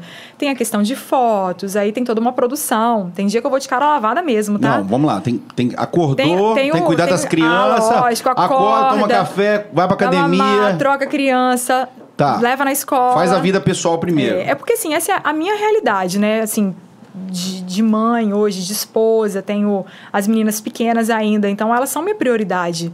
Não tem como eu marcar, por exemplo, algo para começar às 7 horas da manhã, sendo que esse horário é o horário que às vezes a Milena tá acordando, eu tenho que dar mamar para ela.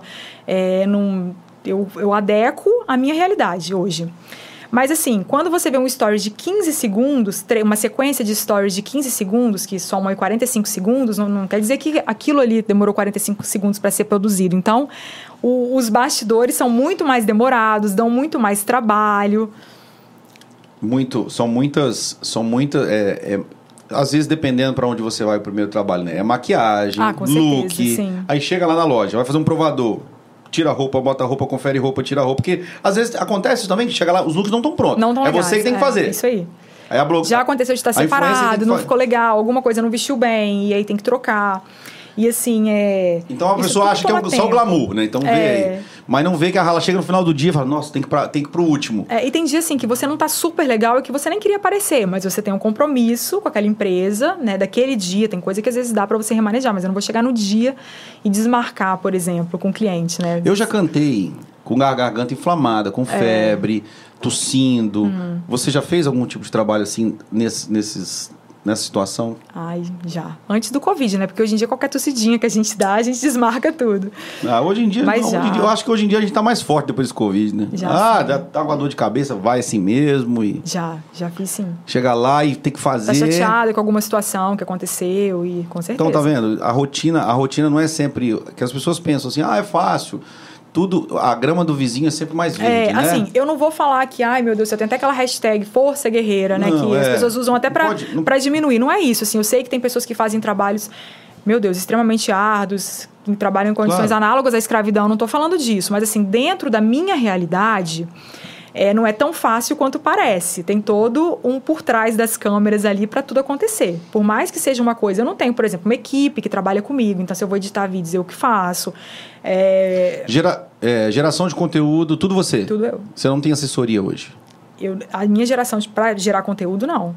Tudo é você. Você chega, você é convidada para fazer a propaganda da cachaça da de Oliveira. Então, faz uma propaganda para mim aqui. Olha para aquela câmera lá, ao vivo. Agora eu Meu quero ver. Deus do céu. Faz uma propaganda. Cachaça de Amburana, Jequitibá Rosa Ar- e, A e Suprema, Cachaça Arte Suprema. então. Como que seria? É. Viu? Primeiro que eu vou ter que experimentar, porque eu só faço divulgação. Não, Não, não, é não, não, não, não, não. você é bonito. Eu só faço divulgação daquilo que eu realmente conheço Ah, e então tá gosto. Mas hoje eu não vou experimentar. Mas vamos lá, gente, ó. A Arte Suprema lançou uma edição limitada da cachaça, uma edição especial com o Éder de Oliveira. Estou aqui com uma embalagem na minha mão que é vendida na Delicatessen. Você pode adquirir a sua aqui em Colatina, mas aonde, Éder? E pelo QR Code que está na E tela. pelo QR Code que está na tela. São 700 ml, 43% do volume de álcool. E aí, Éder? Lembrando que essa cachaça ela não dá nem não dá dor de cabeça e foi desenvolvido para não ter retrogosto. Ah, é? É. Então a cacha- isso deixou de ser aquela cachaça é, o preconceito para enobre, enobrecemos. Bom, isso aí eu não posso falar com É. vocês porque eu ainda não experimentei. Tá aí, viu? Cachaça Mas- Arte Suprema. Essa eu recomendo, viu? Viu? Tá vendo, gente? Como é que pega improviso na hora? Legal, parabéns, Mariana. Obrigado. Depois eu vou fazer um corte lá. Eu vou falar assim, aí, gente, a Mariana fez propaganda da minha cachaça. Aí, ó. Ah, muito legal, Mariana. Bom, isso é legal que com o tempo também você vai ficando já expert no assunto, né? Sim. E você faz propaganda só do que você usa? Ou se já, já aconteceu de uma situação. Ah, Mariana, por exemplo, igual, suponhamos que você nunca bebeu, não, você não bebe cachaça. Aham. Então você vai. Mariana, faz uma propaganda pra mim aqui. Eu lancei essa cachaça, você é minha amiga, a gente tem uma amizade e tal. Aí, tipo, ah, eu não bebo cachaça, como é que eu vou fazer propaganda de cachaça? Você já recusou? algum- Olha, eu já, por exemplo, no caso da cachaça, eu poderia sim fazer a divulgação e falar, olha, eu não conheço, não, não, não, exper- não experimentei o amamento, né? Não tem como beber bebida alcoólica, assim. Aham. E eu, eu falaria a realidade. Mas para quem gosta, o Éder está lançando essa edição especial com a arte suprema e tudo mais. É, mas eu deixaria claro que é uma coisa que eu não experimentei. Porque eu não tenho como chegar e falar assim, ela é deliciosa, eu não fiquei bêbada, né? Ela é desenvolvida para não ter o quê? Você falou? Retrogosto, Retrogosto. dor de cabeça, dor de ressaca. cabeça. Eu não posso dar esse feedback se for uma coisa que eu não experimentei. Então, assim, quando se trata de algo que eu não acredito, eu não, não, não fecho o trabalho por dinheiro nenhum. Uma vez uma empresa me procurou, por exemplo, para fazer divulgação de uma bermuda de academia que tinha uma fibra anticelulite. Éder, eu me mato na academia. Sério? Como que é? Não, peraí. Não, como que é não, né? Porque você acredita? Não. Eu não acredito. Uma, é, uma, uma bermuda. Uma bermuda que você usa, ela melhora a sua circulação e com isso acaba com a celulite. Eu não acredito nisso. Eu faço tratamentos estéticos, eu tenho uma alimentação saudável, dou umas escapulidas de vez em quando, me exercito, normal, tenho hábitos também, né? saudáveis. Claro. Não acredito que uma bermuda que eu vou colocar vai acabar com a celulite. Aí, gente, é café, tá vendo? Vai acabar com a minha celulite. Então eu não aceitaria. Tanto que eles perguntaram, mas quanto que você cobraria para divulgar? Não, eu não aceito fazer porque eu realmente não acredito. Assim, eu fui até muito, talvez, tentei não ser ríspida com a empresa, mas eu fui até um pouco dura, porque eu não acredito realmente que aquilo ali funcione, né? Não acredito. E aí, eu falei o seguinte: se vocês quiserem, eu uso seis meses a bermuda. Se eu achar que realmente eu tive resultado, aí a gente vai conversar sobre a divulgação. E eles não quiseram, então acho que nem eles acreditavam muito no produto deles, porque essa foi É, foi a minha exigência, entendeu? Então, para que, que eu vou falar? Poxa, eu tenho pessoas que me dão feedback, que foram em tal empresa, que compraram tal coisa, porque me viram usando. Como que eu ficaria com essas pessoas que acreditam naquilo que eu divulgo, divulgando uma coisa que nem eu acredito? Minha credibilidade vai abaixo do chão. E eu só tenho é, boas parcerias, pessoas que me contratam, porque eu tenho credibilidade no que eu faço. É, na verdade também é, são muitos anos, né, que você vem construindo, sim, sim. né, construindo um público, construindo uma persona, né, que a gente sim. fala, né. A Mariana ela é uma persona, para quem não sabe, depois segue lá arroba Mari Massariol, né, que que também eu acredito que não não, não teria não teria nada a ver com você fazer uma propaganda de, de coisas que. Sim, sim. Realmente. Você me contou também uma vez, a gente estava. Depois a gente vai contar da live também, que a gente fez uma live juntos. Eu convidei ela para apresentar a minha live, minha primeira, minha segunda live, né, do ano passado, quando entrou na pandemia. Você me contou também de um produto dental que você, que você começou a fazer é, parceria e depois também falou. É, na verdade, eu vi na internet um carvão ativado que ajudava assim a deixar os dentes mais brancos. Eu tomo muito café. Ah, nós, né? Nós é. tomamos. É todo podcast é uma garrafa de café. Então os é meus dentes são assim, né? laranja, tem dia, né? Aí eu falei, não, eu preciso comprar esse negócio, porque é muito legal, isso vai clarear meus dentes. Era como se fosse um é, carvão ativado. Uhum. E eu não, me, não procurei saber se aquilo era, era prejudicial. Eu comprei e consumi. Realmente, na época, eu achei que tinha dado uma branqueadinha. E depois essa empresa me procurou para fazer parceria. Uma, uma, empresa assim que fazia com até pessoas famosas, com grandes influencers, me procurou para me contratar para divulgar o produto. Era um produto que eu já tinha usado e que eu achei realmente que tinha dado uma clareada nos meus dentes. E quando eu postei, vieram alguns dentistas falar comigo que aquilo ali não era legal, que corrói o esmalte do dente, que realmente essa falsa sensação de clareamento é por conta disso. Então eu cortei na hora, né? E para as pessoas que me perguntaram, eu dei esse feedback, foi muito sincero, porque foi uma Mas coisa você assim, chegou a, a, fechar parceria com essa qual, essa Cheguei a divulgar. Entendi. Porque, aí... Por quê? Porque eu já tinha usado, e aí tá a questão de eu usar. Eu realmente tinha usado e tinha gostado. Só que eu não sabia que, que aquilo ali era tão prejudicial. Então, quando eu tive esse feedback, eu cortei na hora. Foi a única coisa assim que eu cheguei a divulgar, porque eu realmente tinha Você tido uma experiência. A empresa, assim, olha, tô, tô Tu... Falei. Tinha sido, é, tinha sido financeiro ou foi permuta? Não, foi financeiro. financeiro. Eu recebi o produto, mas assim, foi através de uma assessoria, né? Eu tenho uma pessoa que ela Entendi. intermedia essa, essas assessorias, essas, esses trabalhos com empresas assim maiores, né, conhecidas nacionalmente, e eu falei com ela, eu falei, olha, eu não tenho como continuar divulgando, porque infelizmente, e era até assim, um contrato legal, foi o valor que eles me ofereceram, nem me perguntaram quanto eu cobrava, que era maior do que o valor que eu cobro para fazer uma divulgação, uhum.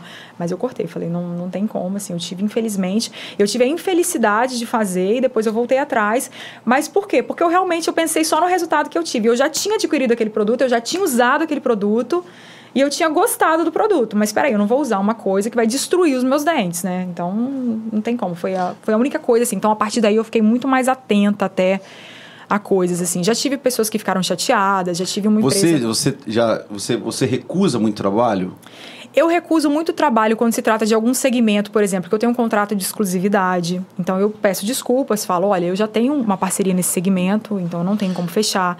Já recusei coisas assim, divulgações de produtos que eu não acredito, que eu não gosto, que eu não usaria, e eu tento falar de uma forma assim que também não seja ofensiva para a pessoa, né? Eu tive uma vez uma empresa que me procurou para fazer divulgação. Ela tinha uma loja online de réplicas de bolsas de grife. Assim, eu não uso réplica. Eu não tenho só bolsas de grife, nem só produtos de grife. Eu adoro comprar roupa em lojas de departamento, C&A, Renner. Vou para Vitória, dou uma passadinha, faço uma peregrinação ali no shopping, já tenho as minhas lojas preferidas. Eu não compro só coisas de grife, inclusive a maioria das minhas coisas nem são. Mas se for para usar uma bolsa de grife, eu vou usar uma bolsa de grife. Eu não gosto de réplica, de produto falsificado. Então eu tentei falar isso para a pessoa, falei, né, que eu não podia fechar por conta disso. E a pessoa falou: Ah, então tá bom, então deixa pra lá. Se você só, só usa grife. E eu tinha acabado de falar exatamente isso, que eu não usava essa coisa de grife, mas que eu também não usava réplicas. E a pessoa me bloqueou até no Instagram, porque, nossa, meu Deus, que vergonha. Tipo, foi só esse caso ou teve é, mais? Assim, mais extremo foi esse caso. É que você lembra, né? Que eu me lembro. Porque às vezes é, é difícil, né? Como é que você vai é. recusar um trabalho? Você, ah, se é trabalho. É, mas, mas, assim, não é uma coisa que eu usaria. Eu nem sei se você pode divulgar esse tipo de produto, porque na verdade pirataria é crime, mas eu nem entrei nesse mérito, entendeu? Eu só falei que é uma coisa que eu não me identificava. Falei assim: olha, eu quero te pedir desculpas. Não tinha na época o recurso de áudios no direct do Instagram. Eu digitei uma mensagem. Aí entrou aí a questão de eu gostar muito de escrever. Falei, eu quero que você entenda, assim, te peço um milhão de desculpas por isso. Ainda tentei falar de uma forma muito sutil, para não ser ofensiva mesmo, a pessoa não achar que eu estava desfazendo do produto dela, mas não teve jeito, assim. Pelo bloqueio que eu recebi, eu acho que ela ficou um pouquinho foi a chateada. Que, foi no, no... que eu saiba, foi. Tipo, também não quero não. Ah, hashtag magoou. ah, mas é desse jeito, desse jeito. Essas são coisas de mercado, né? E você, como é que foi a sua experiência aí? Isso aí é uma pergunta minha também que eu gostaria de fazer. O ano de, o ano passado você apresentou a live, minha segunda live, live modal solidário. É, como é que foi sua experiência aí da live? O que, que você achou? Nossa, Nunca tinha legal. apresentado uma Nunca live? Nunca tinha apresentado Ah, inclusive, deixa eu te perguntar, é primeiro podcast seu? Primeira é vez meu seu? primeiro podcast. Olha só, hein? Primeira live, primeiro podcast. Você é parceiro em tudo, né? As, É. as- as experiências, né? e você. Você. Não, você me ligou na semana pra apresentar a live, que era daí, sei lá, quatro dias. E eu falei assim: Meu Deus, uma live de música que eu tinha que falar um monte de.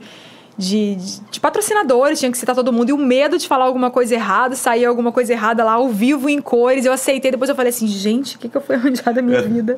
Ah, mas no final deu certo. Mas eu adorei a experiência. Primeiro porque a live, venho aqui, né, volto a te parabenizar, foi sensacional. Que cenário era Eu aquele? assisto até hoje. Eu então também, já gosto. assisti depois. Eu, então, às vezes eu vou. assistiu outras vezes. Eu tô no meu, no meu momento off, aí eu vou lá. Ah, eu quero assistir aquela live lá. eu muito gosto. legal, muito bacana. Bem produzida. Assim, fiquei com friozinho na barriga na hora ao vivo. Eu não tenho problema com câmera, mas eu tenho muita dificuldade de falar em público. Nossa, eu me dá taquicardia, eu tremo na base, apresentar trabalho na faculdade se eu precisasse fazer o trabalho inteiro.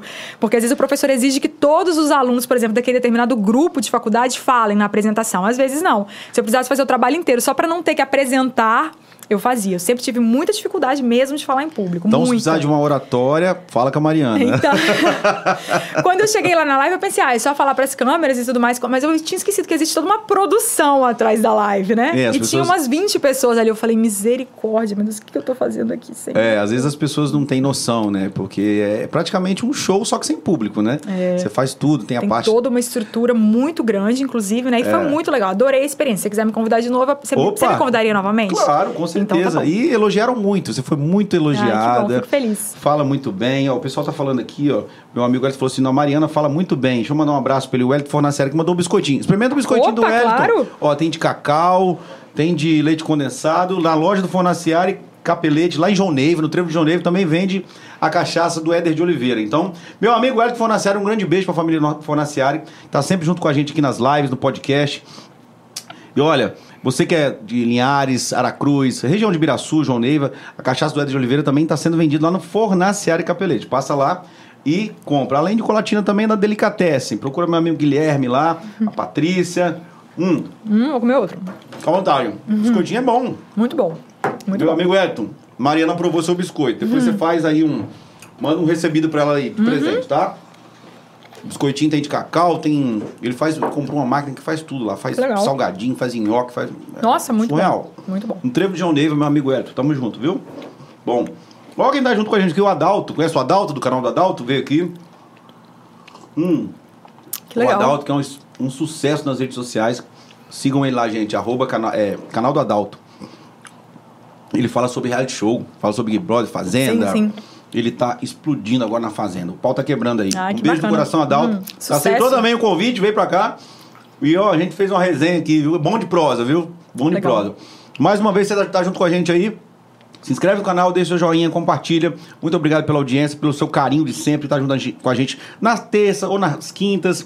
Em nome de Escricenter, Soluções Contábeis, One Way Marketing, a Close de Fãs, um site onde além de você postar, uma rede social, além de você postar suas fotos, aquelas fotos picantes, você ainda também pode ganhar um trocado, uma renda extra, viu? Quer saber mais? closedefans.com.br. Eu quero mandar um beijo também para a doutora Ana, lá da Core. Fez meu botox, viu como é que eu tô? Eu tô, eu tô jeitoso aqui, Eu ó. vi você fazendo botox outro dia nos seus stories, tá? Pois é. Doutora Ana, Eu nunca beijo fiz. no coração. E agora, uma missão, é cuidando da, da cara. Sabe, vai ficando, vai ficando uma certa idade, experiente, né? Tem que se cuidar, né? então, eu tô cuidando dos dentes, cuidando da...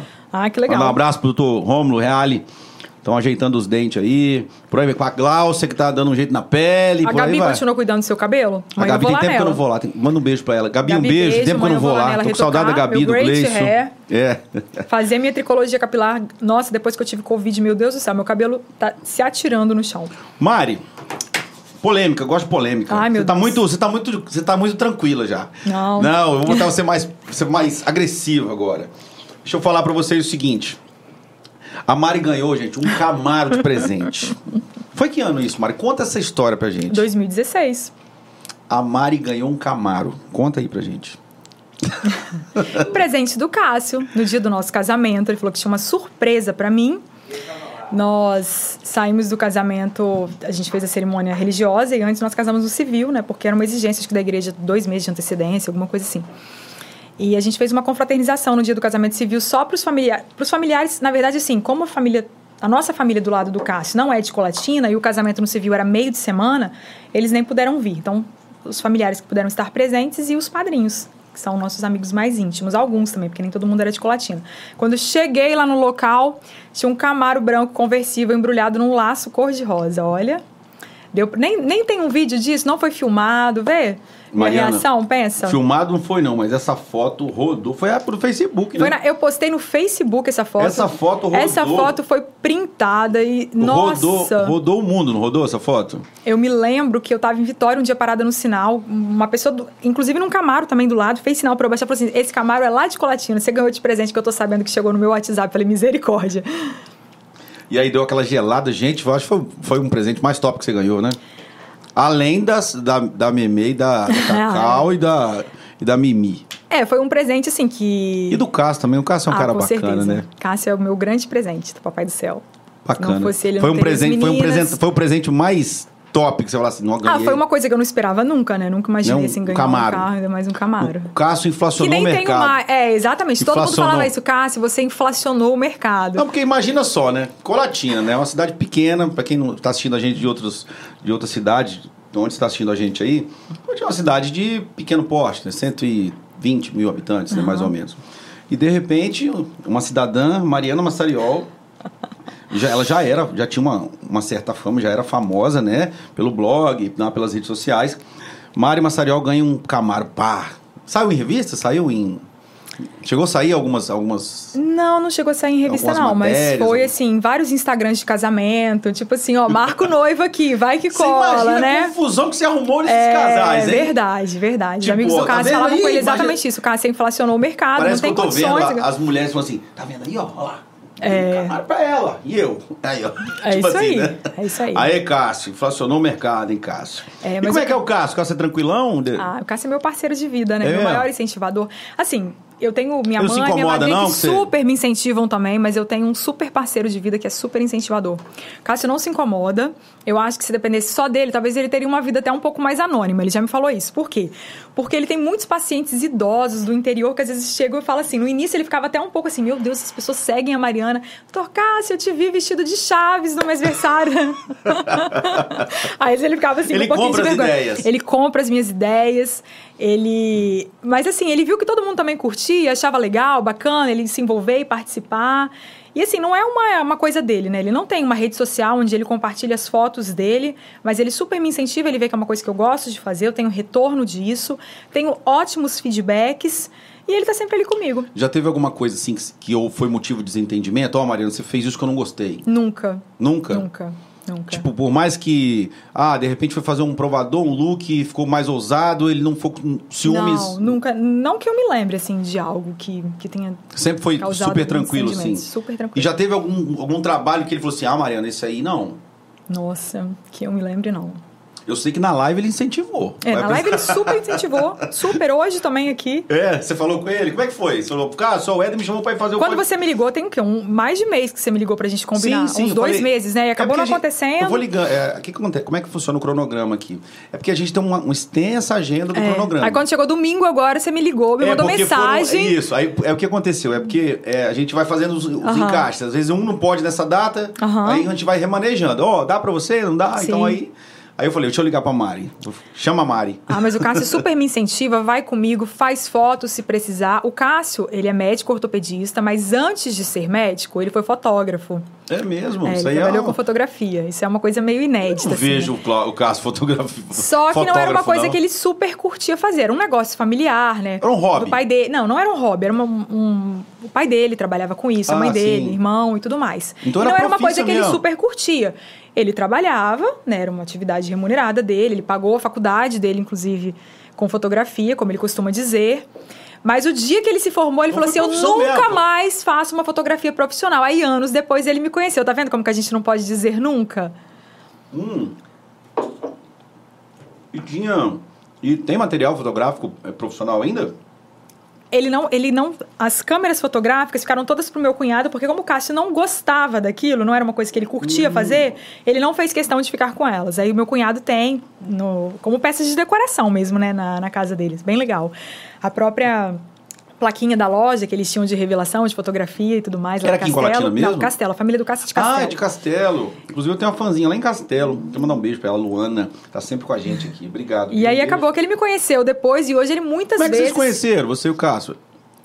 Ele Eu veio conhe- trabalhar aqui? Cássio, eu não sei, eu não conheci ele quando ele veio para Colatina, né? Ele Mas veio você conheceu ele trabalhar aqui em Colatina? Conheci ele aqui em Colatina. Conheci ele exercendo a profissão dele de médico. É, E você fazendo, você fazendo, já tava na vida de blogueira.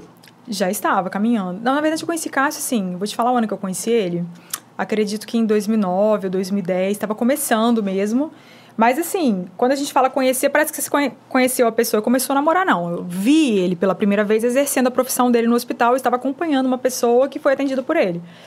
E anos e anos depois, a gente se reencontrou. Se encontrou, na verdade, né? Não- a gente não teve um encontro lá atrás. Entendi. Mas ele já, já estava aqui, ele já estava em Colatina, Sim, você sim, também sim. já estava Tanto aqui. que eu não, eu não morava em Colatina Ah, nessa época, eu aqui, morava não. em Vitória. É, foi naquele ano que teve aquela grande enchente de 2013. Eu vim para passar. 2013, é, foi mesmo. Vim passar o Natal Nossa. em Colatina.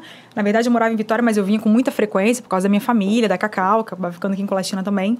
E a gente tava, entrei, a gente começou a conversar pelo Facebook, pensa. Re- reconheci ele, né? Lembrei que eu já tinha visto ele nessa situação.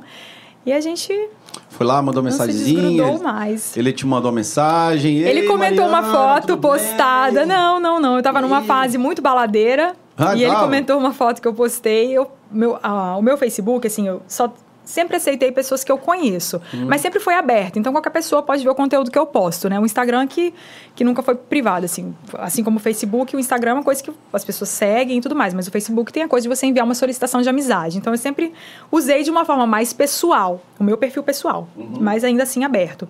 Ele comentou uma foto minha e eu cliquei em cima do comentário para ver.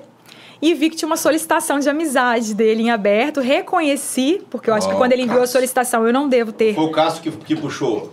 não devo ter aceitado porque eu não reconheci na época a foto do perfil. E aí a gente começou a conversar ali. Foi um encontro de almas nesta vida. Pô, que e legal, nunca né? mais nos desgrudamos. Aconteceram É. muitas e muitas pessoas. A rede social trouxe, trouxe, é, trouxe muitos casamentos, né? Muitos casamentos, muitos namoros. Nessa época eu morava em Vitória. É. No nosso caso, até que não, graças a Deus. É, eu morava em Vitória, não pretendia voltar a morar em Colatina, gostava de morar lá, por ser uma cidade maior. Eu tinha mesmo esse desejo de, de morar lá, de talvez fazer uma pós em São Paulo, alguma coisa assim, viver essa experiência de morar fora também. Conheci Cássio, fui super resistente no início por conta de voltar para cá, porque não era algo que estava nos meus planos naquele tempo, mas o amor falou mais alto. E aqui eu tenho todas as pessoas que eu mais amo na minha vida, que são as pessoas da minha família também, minha família é daqui. E eu acabei voltando quando a gente pra gente casar, no caso, Pô, né? que legal, muito bacana. E por você expor, assim, o seu dia a dia, assim, as pessoas dão muito pitaco na sua vida, assim, tipo, você você acha que... Como é que você lidar com isso? Dão, dão, dão sim. Assim, eu percebo que algumas pessoas têm a- uma sensação assim de que porque algo está ali na internet, é, ela parece que se sente meio que na obrigação de, de às vezes opinar, até de criticar nesse sentido, né?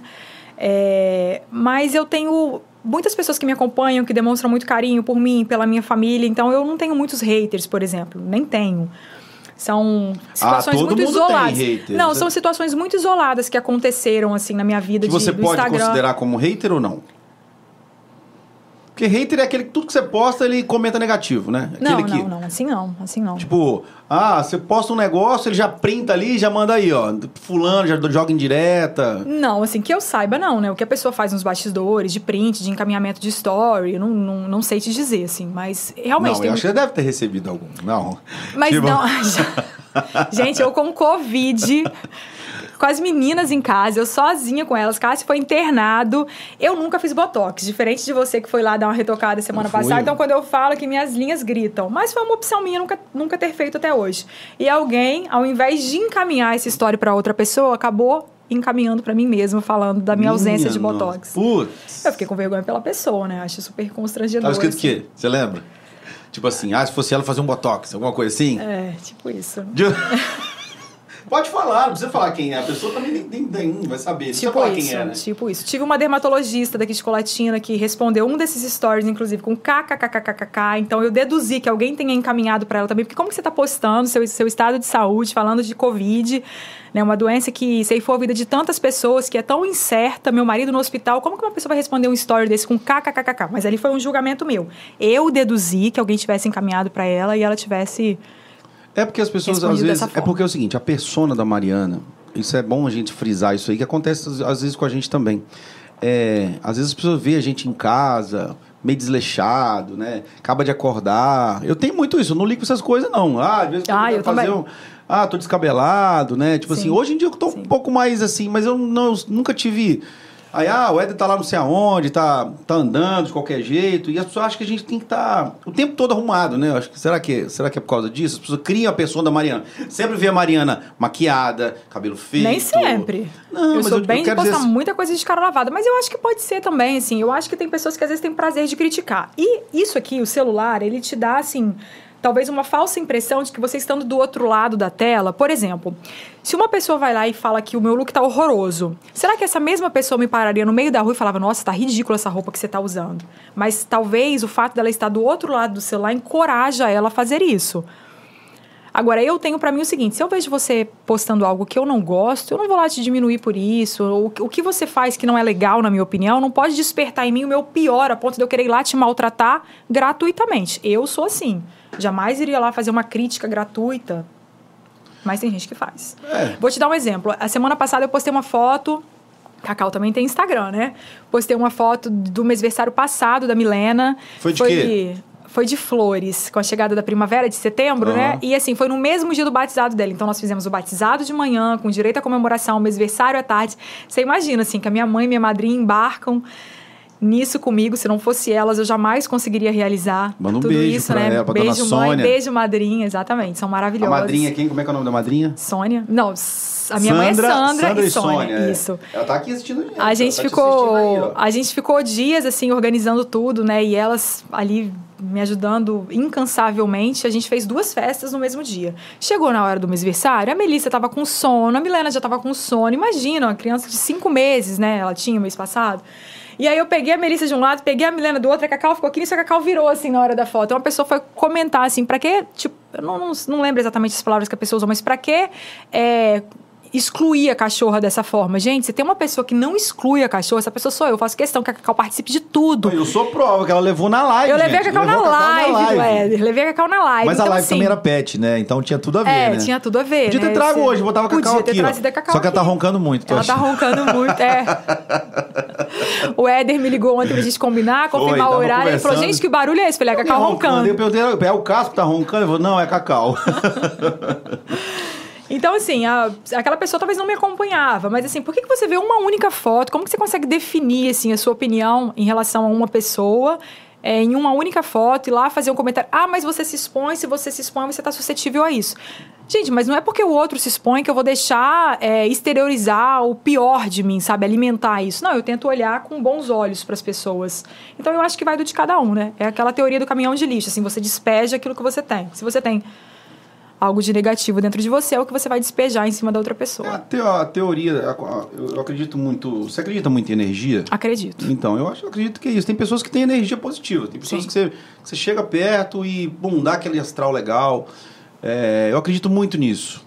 Sim. Assim, é, eu tenho vivido muito isso. Sim. Tanto aqui no podcast, Sim. quanto nas minhas lives na quarta-feira. A energia, sabe? Assim, ela prevalece. Eu já, já recebi várias situações aqui que as pessoas falam, nossa, Éder, eu, na live, que energia legal, as coisas vão fluindo naturalmente.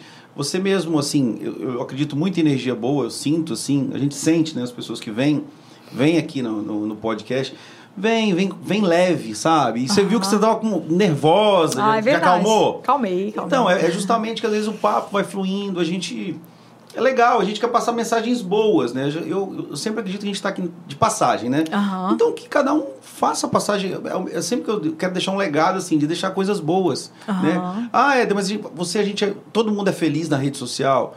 Cara, nem sempre. Às vezes você não tá legal para ir na rede social, né? Exatamente. E você escolhe também o que você quer compartilhar. Será que as pessoas que falam assim, ah, eu não vou seguir tal pessoa porque ela parece ser muito feliz na rede social, isso é uma vida de ilusão. Mas Às será que incomoda, aquela né? pessoa É. também posta foto chorando, por exemplo? Né, dentro da rede social dela, eu vejo muitas coisas disso assim em relação à maternidade, por exemplo.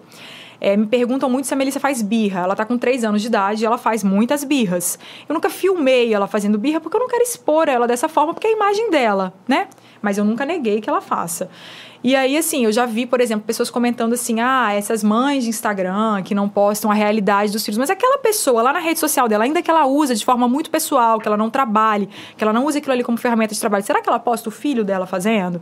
Então, assim, é muito querer que o outro faça, né? Às vezes a gente esquece um pouquinho de olhar para o nosso umbigo, realmente. É, eu, eu, tenho, eu tenho alguns conceitos sobre isso também. Porque eu acho que o mundo já, é- já é feito de muitas tragédias. Aham. Então eu acho que se eu contribuir com isso, eu, eu tô fora desse mercado, entendeu? Sim, sim. Então eu não quero contribuir com a tragédia. Eu quero levar alegria. Sim, eu penso assim, sim. eu pego meu violão, canto ali, posto uma música sim, vocês. sim, eu quero eu quero mandar uma mensagem do dia que eu sempre coloco a palavra do dia que eu gosto. Eu não faço, eu não faço aquilo pra aparecer não, porque eu gosto. Sim. É aquilo ali, eu quero ler a palavra de hoje Sim. e deixar um recadinho. Sim. E tem muitas pessoas que seguem a gente pela aquele, pela aquela palavra. Exatamente, porque gostam, exatamente. Eu gosto mesmo das palavras que você coloca. É, porque às vezes você. O que acontece? Aí todo mundo fala assim: ah, um dia eu falei assim, uma, falaram comigo assim, Ed, aqui, eu, eu sei a hora que você acorda. A hora que você acorda, você coloca a palavra do Sim. dia. Então aí às vezes eu acordo 11 horas, às vezes eu acordo 8 horas, às vezes eu acordo meio-dia, depende do dia que você está trabalhando, à Sim, noite, que a gente, a gente é da noite também, né? E nós eu sei a hora que você acorda, Ed. Na hora que você coloca a palavra do dia. Éder tem- levantou. Éder acordou. é sério, as pessoas acabam. É, Quer dizer, talvez nem levantou ainda, né? Mas é, já talvez eu tô, acordou. é, tô- talvez eu tô acordado, mas eu nem levantei ainda. É, isso vale, por exemplo, para relacionamento também, o que a gente estava falando de postar. Eu e o Cássio, a gente tem uma, uma vida leve. A nossa casa é uma casa que tem harmonia, que tem amor.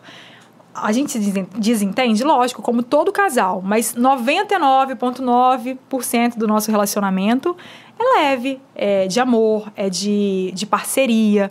Então, assim, eu não sou obrigada a estar com ele, nem ele é obrigado a estar comigo. Eu compartilho momentos bons nossos na rede social, porque são realmente os momentos que são a maioria na nossa vida.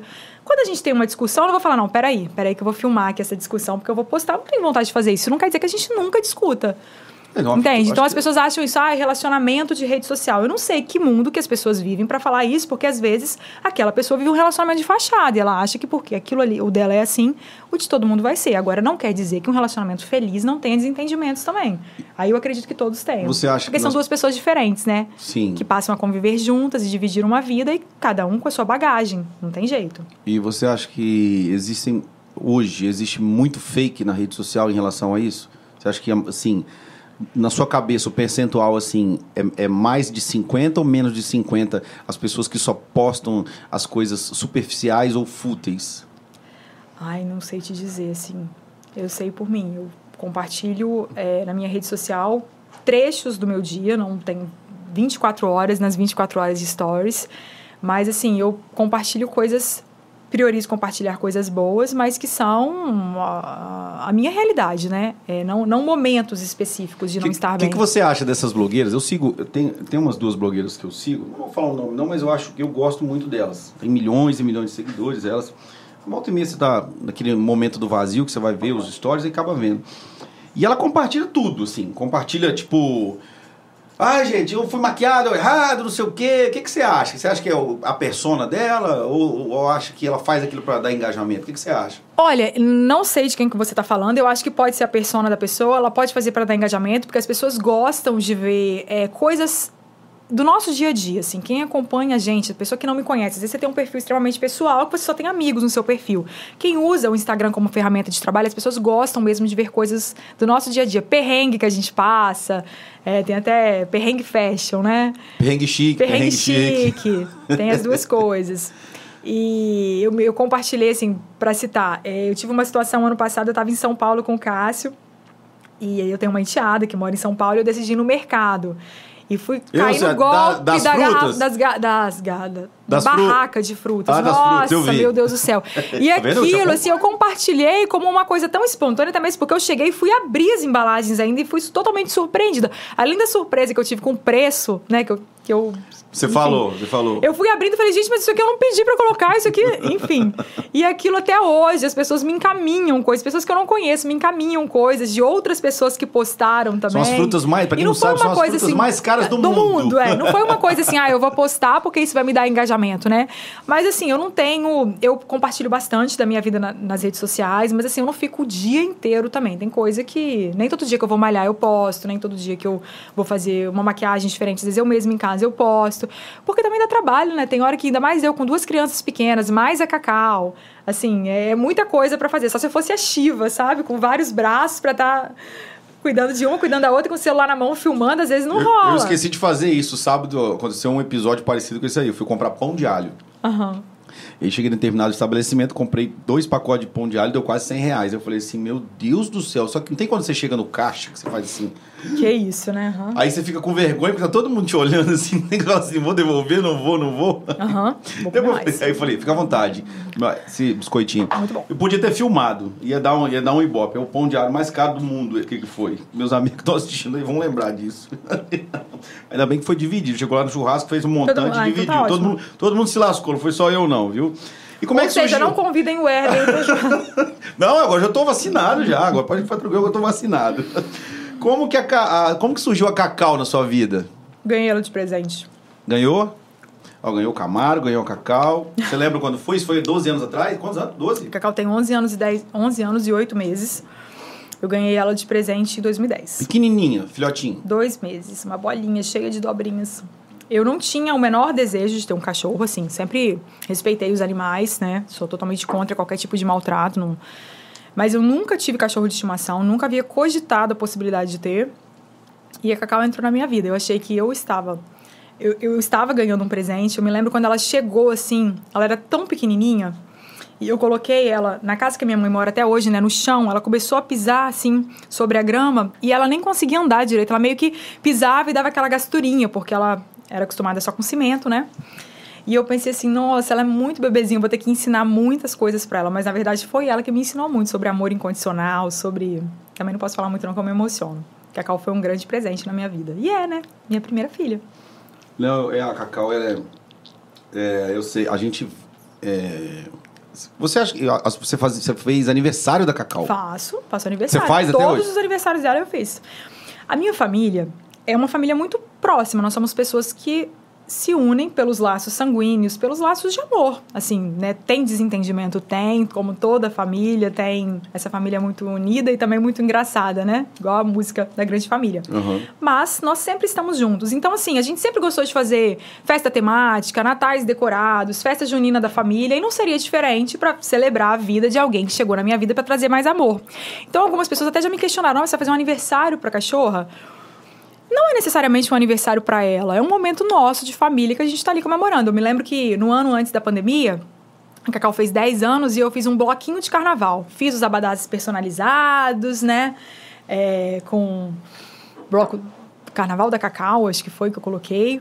E pensa bem, eu ia viajar pro carnaval. Eu, Cássio, meu avô e minha avó não. meus Carnaval avós. É, meus avós têm quase 90 anos, mas eles curtiram ali o bloco de carnaval da Cacau. Eu me sinto um São os privile- biso, os É, são os bisa, os bisa dela. Eu me sinto privilegiada por tê-los. Então eu acho que tudo é momento da gente celebrar, da gente estar junto em família com pessoas que a gente ama, seja pelo aniversário da Cacau, seja pelos mesversários da Milena, da Melissa que teve também, seja por um Natal ou por um fim de semana qualquer, despretensioso, que a gente decide se reunir pra estar ali com as pessoas que a Você, gente gosta. você já ouviu piadinha sobre isso? Tipo, Claro ah, que já. É. E como Claro. é que você lidou com isso? Assim, é, já ouvi comentários, por exemplo, ai meu Deus, vai gastar dinheiro para fazer aniversário de cachorro. Poderia estar tá doando esse dinheiro. São pessoas que estão ali para fiscalizar o que que você gasta, como que você gasta e como que você deveria gastar. Eu acho assim, quando você decide fazer algo pelo próximo, nem sempre você precisa compartilhar no Instagram. Eu, eu sou dessa opinião. E a pessoa que está ali é, olhando o que, que eu gasto ou deixo de gastar com a Cacau, ou, enfim, e acha que com aquele dinheiro eu deveria usar para fazer qualquer outra coisa, o tempo que ela está usando também para poder deixar o hate dela pra ali, apontar, né? para apontar, ela poderia estar tá fazendo um, um, trabalho voluntário, ela poderia estar tá visitando um asilo. Eu não digo agora, né, que a gente ainda está na pandemia, os velhinhos ainda têm que ficar um pouquinho isolados. Acho que ainda não é o momento. Mas, assim, aquele tempo que ela está ali apontando, porque as pessoas acham que você tem que ter muito dinheiro para ajudar os outros, ou que toda ajuda envolve recurso financeiro. Na verdade, não é. Tem tantas formas de ajudar que não envolvem dinheiro que talvez você não tenha para você, mas você pode ajudar alguém que está do seu lado precisando de algo que você tem que você pode oferecer. Então, assim, eu acho um tipo de comentário bem desagradável.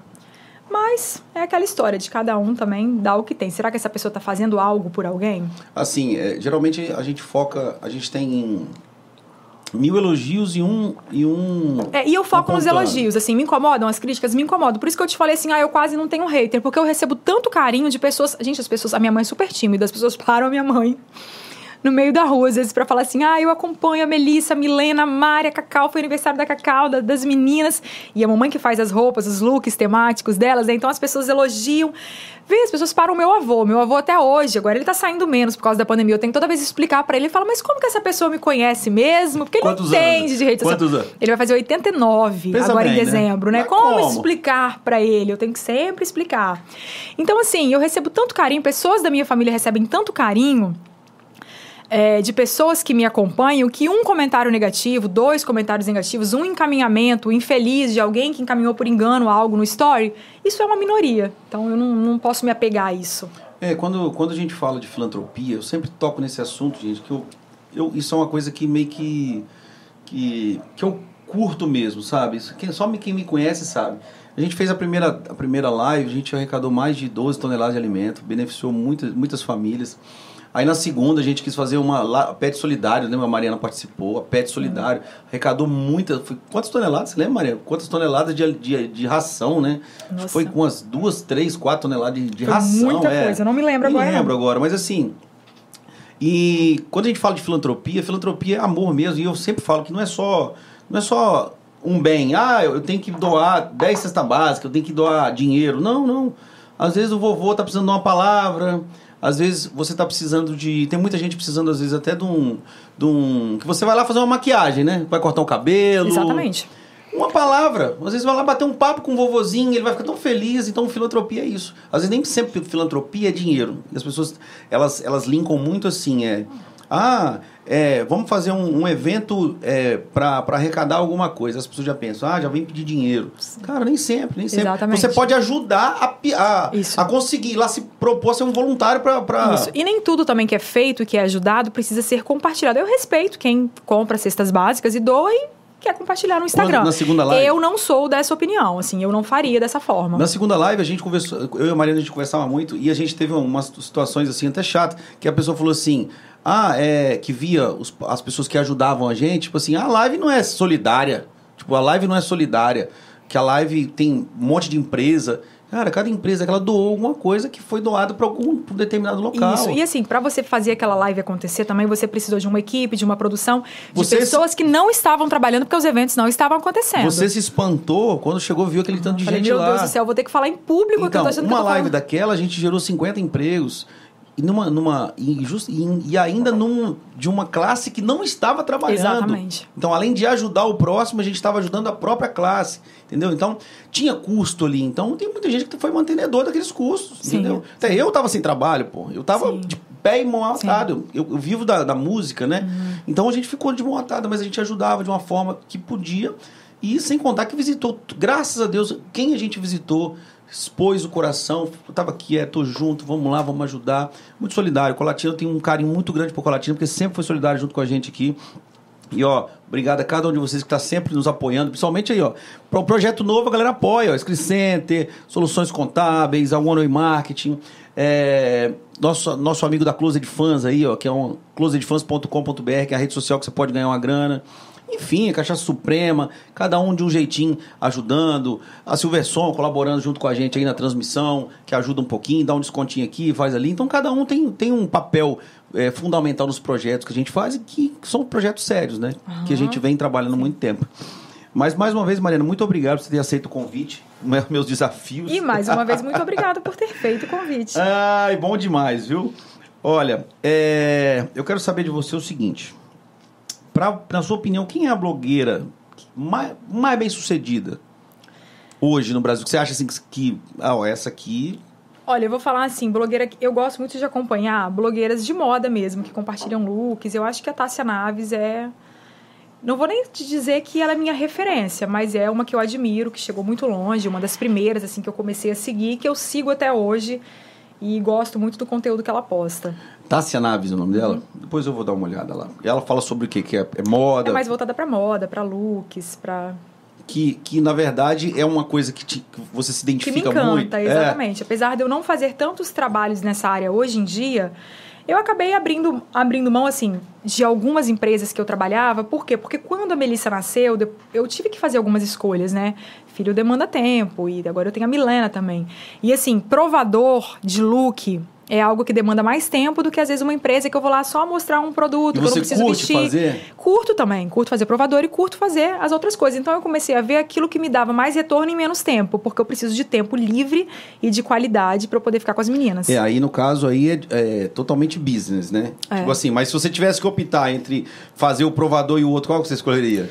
Aí depende, tem empresas que eu me identifico tanto hoje. Eu tentaria casar tudo mais de uma forma assim. Agora a Milena mas ainda, um pouco... mas ainda o provador é, um, é, uma coisa que, te encanta? É uma coisa que me encanta. Que você curte mesmo. É uma coisa né? que me Você encanta. tem feito ou não tem Alguns, feito? É. mas assim, demanda mais e tempo. E agora perfil então... mais mamãe, como que é?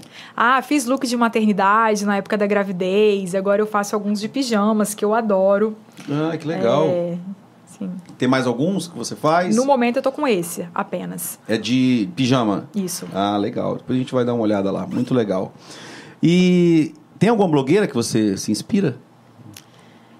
Muitas pessoas que eu admiro, Éder, mas assim, eu acabo compartilhando muita coisa do meu dia a dia. Eu, de, desde que eu migrei do blog para o Instagram, chegou uma hora assim que eu fazia muitas coisas pensando assim: ah, isso aqui é legal, eu preciso estar maquiada assim, para usar esse look assim, para poder fazer isso assim, assim. Só que eu percebi que eu só precisava ser eu, assim, compartilhar as minhas coisas e que as pessoas gostam disso, eu tenho bons retornos. Então hoje a minha inspiração é o, o acordar. Acordei, tô bem para falar disso, quero fazer uma receita e mostrar isso e pronto, vai acontecer. É muito natural. Então hoje, então hoje a Mariana, então assim, tá, ela tá na vibe do É, eu acho que a maternidade me inspira, a minha vida pessoal me inspira e crio ideias a partir dali para poder fazer acontecer. E também tenho procura, né, de, de às vezes igual eu te falo assim, eu nunca cheguei para uma empresa e ofereci o meu trabalho, eu não sei vender, não saberia trabalhar com vendas.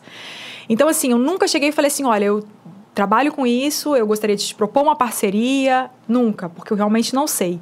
E nunca propus permuta também para ninguém, porque eu tenho medo da pessoa achar que eu tô querendo o serviço dela de graça, porque isso pode acontecer. O que acontece, às vezes eu quero contratar um determinado serviço e a pessoa fala assim: ah, Mariana, mas eu acompanho você no Instagram e eu gostaria que você divulgasse o meu produto. Como que a gente pode fazer para isso acontecer? Às vezes eu tomo a iniciativa porque eu quero contratar aquele serviço e pagar por ele e acaba acontecendo que dali surge uma parceria. Então, assim, é, isso, tudo isso vai acontecendo assim conforme a demanda que eu tenho também. Eu vejo como que eu posso agregar, né? Igual recentemente, fechei um contrato com uma empresa de carros. Uhum. E apesar de eu ter muito carinho pela, pela concessionária daqui de Colatina, mas foi a, a marca nacional mesmo que escolheu o meu perfil. Então isso é muito legal, assim. Aí fui estudar um pouquinho sobre carros para poder falar, né, de uma forma que, que não fosse uma coisa muito amadora. Eu estava sendo contratada para aquilo ali. Não posso falar, ai que legal, o carro é muito gostoso, muito confortável, tá? Mas quem vai assistir é, aquele não, conteúdo que é muito mais do que isso, né? Então eu acabo assim, é, me moldando também a demanda que eu tenho. É, tem que é, a partir do momento que você mais uma vez aí, né, para quem está chegando agora, deixa o like, se inscreve no canal aí. E segue a gente também lá no arroba podedercash. Isso é uma dica muito importante. É, é a blogueira, a, a influencer, falar com propriedade do produto. Exatamente. Por isso que eu não faço divulgação de coisas que eu não acredito ou de coisas que eu não gosto. Porque como que eu vou falar com propriedade de uma coisa que eu não gostaria? No auge da pandemia, muitas empresas começaram, no início né, da pandemia, aliás, muitas empresas começaram a fazer delivery, que não faziam, e de repente tudo fechou, né? Como que aquelas, aquelas pessoas iriam sobreviver, pagar as contas, e enfim, muita Sim, gente precisou se reinventar. muitas pessoas. Então, todos os dias eu tinha muita procura de para recebidos de comida. Eu falei, meu Deus do céu, nem vou dar conta. Então, assim, às vezes era uma empresa que queria fazer comida de boteco, rabada, essas coisas. Eu não gosto. Eu, Mariana, não gosto. Eu aceito na condição. Eu vou estar ajudando a empresa a divulgar, eu aceito na condição. Ó, o Cássio super curte, ele aprovou. Beleza, a gente fez dessa forma. Mas senão, como que daí um tempo eu vou falar assim, ah, eu não curto. Peraí, mas eu vou estar me contradizendo de algo que eu postei lá atrás falando que estava uma delícia e eu não comi? Não, não dá para acontecer. Não Você acha que tem forma. muito isso hoje em dia? Ah, eu acredito que tenha. Tem, né? Às vezes as pessoas é, fazerem, é, fazerem propaganda de uma é, coisa. Eu acredito que tem, assim. É, eu percebo, assim. Pela exemplo, grana. Tipo, o cara vai lá, ele é, movido pela grana. eu acredito que tem. Eu não sei qual é a necessidade de cada um, qual é a realidade de cada um, mas eu acredito que tem. Às vezes também eu recebo mas perguntas tem até, assim. até famosos, né? Que às vezes nem, é. nem tem, nem tem é, necessidade daquilo e fazem. É, né? verdade. Às vezes alguém me pergunta assim: ah, você faz tal tratamento em tal empresa. Você gosta mesmo ou é porque você tem parceria? Tipo, essa empresa te contratou. Assim, graças a Deus, hoje tem alguns segmentos que eu tenho que ter exclusividade mesmo. E eu tenho procura de concorrentes daquele segmento com o qual eu tenho exclusividade. Então, se fosse algo que eu não curtisse, eu não estaria ali. Eu poderia estar na empresa concorrente, que já me procurou também. Então, eu tenho essa, essa possibilidade de escolher e eu jamais divulgaria realmente algo que eu não, curto e não acredito. Já aconteceu de você encerrar, tipo assim, a, a empresa chegar, ó, oh, Mariana, a gente vai parar com a parceria porque a gente está passando um processo do marketing, tal, tal, tal, tal. E aí, automaticamente, no mesmo segmento, tinha umas três, quatro querendo e você escolher para onde você vai? Já, mas eu nunca, nunca começo assim, quando é algo que eu tenho exclusividade, existem alguns segmentos, por exemplo, o moda eu não tenho exclusividade. Hoje eu não estou fazendo tantos provadores, mas quando eu fazia era um segmento que eu não tinha exclusividade. Mas dos que eu tenho exclusividade, eu não engato uma sequência, assim. Eu acho que não fica legal. Eu prefiro pagar por aquele serviço, fazer assim nos bastidores, sabe? Não, não divulgar e depois começar. Entendi. Isso, isso é uma ética sua. É uma coisa minha. Entendi. É uma coisa minha. Legal. E o que, que você acha das, das blogueiras de hoje em dia? O que, que você acha, assim, o perfil, assim? Vamos falar, vamos falar de um modo mais mais, mais fechadinho, assim. Vamos falar do, do Espírito Santo, assim. Você acha que tem muitas blogueiras legais? Acho que tem. Tem? Acho que tem. E você acha também que tem muitas blogueiras fakes também? Tenho certeza. Tem certeza? Olha, falou, falou com propriedade agora. É, assim, explica, explica é... pra gente. Hoje em dia, as pessoas veem que você pode ganhar dinheiro com o Instagram e com outras mídias. Então, assim, muitas pessoas entraram na profissão já como uma profissão mesmo, né? E tudo bem, você quer investir naquilo ali, você vê que é um mercado em ascensão. Nossa, eu vou investir, vou me dedicar a isso. E aí, com isso também, muitas pessoas acabam é, comprando seguidores, entrando em grupo de troca de comentários, de likes. E são coisas assim que aquilo ali não vai dar resultado nenhum para a empresa que ela vier a ser contratada. Porque quem vai consumir o seu produto se aquele perfil só tem seguidor fake? É, existe até uma ferramenta chamada Social Blade que você consegue www.socialblade e você consegue digitar. Eu também, eu também. Você consegue procurar um determinado perfil e ver assim o engajamento daquele perfil. Como que uma pessoa que tem Hoje em dia, assim, o próprio alcance do Instagram, é, os algoritmos vão mudando e a gente perde muito alcance nas coisas. Eu, por exemplo, se uma pessoa tem 50 mil seguidores, ela não pode ter 50 likes numa foto. Mas se uma pessoa tem 50 mil seguidores e tem 10 mil likes na foto, eu desconfio também, porque ninguém tem um número tão alto de curtidas. A maioria das pessoas vê no feed, passa direto e não curte. Então tem que ter um equilíbrio das coisas. E aí você vai dar uma olhadinha lá. Você clica em cima de curtida, você vai ver lá um tanto de perfil fake. Às vezes você clica em cima de seguidores, você vê um tanto de perfil fake. Eu não acho legal. É um recurso que eu não faria. Tanto assim, hoje eu tenho 42 mil seguidores. É um número legal? É. Mas eu tô no Instagram desde 2013 né? E o meu blog começou muito antes disso. Então, assim, se você parar para pensar, eu cresci muito organicamente, né? Muito devagar para chegar aqui. Não foi uma coisa assim, eu comecei o Instagram não, mês passado e, e hoje eu tenho 40 mil seguidores. diário. Eu, eu assim, e graças a Deus eu, eu não consigo, eu, por, é, além de, de ter, fazer milhões de coisas, eu não consigo gerar o tanto de conteúdo que você gera. Tipo assim, é porque, mas não que eu não dê prioridade para minha rede social, não, pelo contrário, porque às vezes não dá tempo mesmo. Exatamente. Às vezes você tá dirigindo, nem pode fazer, mas é. você tá ali, gente, ó, Hoje tem a Mariana Massariol lá sim, tal. Sim. Que às vezes está tão engajado com, com, com, as outras ramificações que a gente tem. Sim. No seu caso, cuidar de criança, cuidar do cacau, cuidar do Cássio, cuidar de casa. Tipo assim, né? É, É uma batalha diária. E ainda ter, se dedicar. Eu sempre falo que, às vezes, eu dou, dou algumas consultorias de marketing e eu faço algumas assessorias. Eu sempre falo que a rede social, ela é, uma, ela é um filho. Você tem que acordar, dar comida, trocar de roupa e botar ele para dormir. Uhum. Então é, você tem que ter um cuidado, do mesmo jeito que você tem um cuidado de ter um animal de estimação, de ter um filho, é a rede social. Uhum. Então, se você parar de alimentar, é, uma planta, é igual uma plantinha. Ah, é verdade. Quanto mais você. Ah, é igual uma plantinha. Você está regando ela, ela vai ficar bonita. Se você parou de regar, vai acontecer o quê? Ela vai morrer. Sim, sim. Então, o engajamento, eu sempre explico isso. O engajamento Uhum. é, é isso, o algoritmo é isso. Quanto mais conteúdo você gera, quanto mais storytelling, né, que a gente fala, você que é faladeira, então gera muito engajamento, não, as pessoas despertam é, curiosidade. né? Às vezes, não, é tudo com equilíbrio, né? Eu Claro, sempre falo. claro. Eu lancei, eu lancei um curso agora que chama Marketing Pessoal. É, chama Making Marketing. Então você pode entrar na, na progridacursos.com, que é uma plataforma que está sendo vendido o meu curso de marketing pessoal. É muito legal, eu falo sobre isso, que eh, muitas pessoas elas, elas querem ter números nas redes sociais, mas elas não fazem por onde Aham. não é? Então é uma batalha diária, tipo assim, e, a- e tem uma, uma coisa também que as pessoas não sabem, Mariana, que é, olha aí eu falando agora, tomando seu espaço, viu? Não, jamais. Que é que o, o próprio, o próprio Instagram, há, dias atrás, ele deu uma queda de engajamento. Ai, sim, É, sim. então às vezes as pessoas falam, nossa, eu tinha 500 im- mil impressões, bateu para 100, Sim, então quer dizer, sim. mas isso às vezes é uma, é uma às vezes é um próprio, no, no próprio aplicativo Sim, que sim, deu uma reduzida, né? E às vezes, assim, a pessoa olha e fala assim: ah, você tem 40 mil seguidores. A pessoa espera que você tenha 40 mil curtidas, sendo que Ah. ela é uma pessoa que tá ali te seguindo e não curte nada Não que você curte. posta. E como ela, outras pessoas também não curtem. E tudo bem, eu também não curto tudo de todo mundo que eu sigo.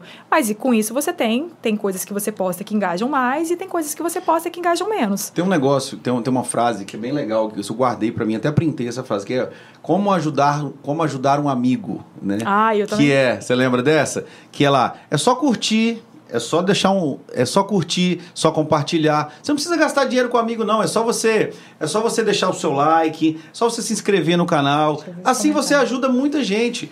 Então, inclusive, já que você tá aí assistindo a gente, É, ou está ouvindo a gente, Deixa eu ver. Ó, vai lá, arroba Mari Massariol, arroba Éder de Oliveira. Segue a gente, curte as fotinhas. Aqui você comenta. Também segue a gente no Pod Édercast, que toda semana, terças ou às quintas, ou às vezes terças e quintas, estamos aqui ao vivo, trazendo muito conteúdo com pessoas ilustres, igual essa convidada Ai, Deus, queridíssima muito que eu trouxe hoje, de Mariana Massariol, diretamente do, do mundo, né? Do mundo do, do, do mundo do Instagram, do mundo do blog, para, para, de Colatina para o mundo. Ai, meu Deus do céu, muito obrigada.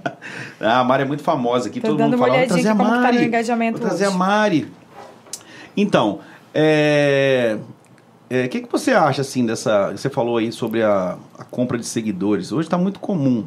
É a, a troca de likes por looks. O que, que você acha disso? Compra seguidor, vai lá, troca like por look. O que, que, que, que você me diz sobre isso hoje? Eu acho compra de seguidor uma coisa desleal, porque assim, você vende o seu produto e uma coisa que não é real. E hoje em dia, assim, a gente fala muito dessa questão de micro-influenciadores. Às vezes, você tem 5 mil seguidores e você vai dar um retorno muito maior para o seu cliente do que alguém que tenha um milhão, que talvez não tem pessoas que seguem, que tem aquele perfil ali daquela empresa. Mas, quando você compra e você chega lá nos 100 mil, você faz o cliente acreditar que você vai ter 100 mil seguidores, que você tem 100 mil seguidores. E aquilo não é uma coisa real, não é uma coisa legal. Eu não faria porque eu acho desonesto. É, Eu acho realmente, desonesto. é realmente assim. O que, que acontece? Você acredita que tem muita, muita influência que, tipo, ah, eu vou, eu vou comprar aqui para tentar passar uma credibilidade para dono da loja que vai me contratar. Você acha que tem muita- acredito, acredito porque os próprios lojistas e empresários, muitas vezes, eles olham muito números. Então, eles olham pela tá- quantidade. Já, tá, já, estão já, já estão mais antenados, sim, mas ainda tem muita gente que só olha números. Então, às vezes, aquela pessoa ela tá ali também e o Instagram dela cresce muito organicamente, muito devagar. E aí ela deixa de fechar contratos com as pessoas porque as pessoas contratam a outra pessoa que tem muito mais seguidores do que ela, que às vezes nem são seguidores reais. E às vezes ela acaba caindo nessa armadilha. É uma, uma armadilha que eu não cairia, porque eu acho que não é legal. Volto a dizer, eu acho desleal com quem está me contratando. A mesma transparência que eu procuro ter com os meus seguidores, com as parcerias que eu faço, com os produtos que eu divulgo, eu tenho que ter também com o cliente, que é quem está me contratando e me pagando. Eu não posso vender para ele uma divulgação para um milhão de seguidores se eu só tenho 40 mil. Entendi. Porque se eu tivesse um milhão de seguidores, provavelmente o meu valor seria maior. Você concorda? Claro, Sim. com Depende do, do- da quantidade de seguidores também que você tem. Então eu não posso fazer isso. É, acho que varia muito de. E, e eu- e quando, a gente está falando isso, hoje está muito real. Tipo Aham. assim, o startup está muito rápido. Tipo, Sim. ah, você sabe quando você você tá, você, você faz uma Ó, propaganda. por exemplo, eu tenho em torno, igual aqui hoje, as minhas visual- visualizações não estão das melhores, mas 4.400 visualizações nos stories. Você pode ver aqui Aham. em tempo real. Quer dizer, se eu tivesse 42 mil seguidores fakes, aí você abre aqui, não, tem 100 visualizações nos stories, eu vou estar mostrando o seu produto para quem? Entende? Entendi. Porque os seguidores fakes, eles são contas inativas, criadas por empresas que, inclusive, vivem disso, né? Empresas Sim. que, que vendem esse tipo de, de, de coisa, de ferramenta, sei lá, para enganar as pessoas. Ah, E a gente, eu tenho, tenho, a gente tem visto, você também acha difícil? Tem, a gente tem visto, eu trabalho de assessoria de marketing para algumas empresas, é muito difícil às vezes gerar engajamento para perfis comerciais. Aham. O que, que você me fala disso? Ai, é difícil mesmo. Porque às vezes as pessoas querem seguir o dono da loja, mas não seguir É. a loja. Mas aí é que entra a questão da gente gostar mais. E eu falo de mim também, de ver algo mais espontâneo, do dia a dia daquela pessoa. Porque no, no perfil da loja provavelmente só vai ter propaganda. Principalmente quando é algo muito institucional. Às vezes é uma loja de roupa que você sente a vontade de seguir, porque todos os dias ela vai compartilhar as novidades. Então, se você não está seguindo, você perde. Mas às vezes é uma empresa que você não se sente assim à vontade para seguir, para estar ali recebendo aquele conteúdo. Que às vezes E coloca eu- só conteúdo corporativo É, também. exatamente. Então, Então, fica um pouco fica um pouco engessado, né? sim, fica muito engessado. E você já trocou likes por looks? De fazer parceria por permuta, você fala? Já. Você- Minhas primeiras, minhas primeiras parcerias, meus primeiros convites foi em troca de look, de roupa.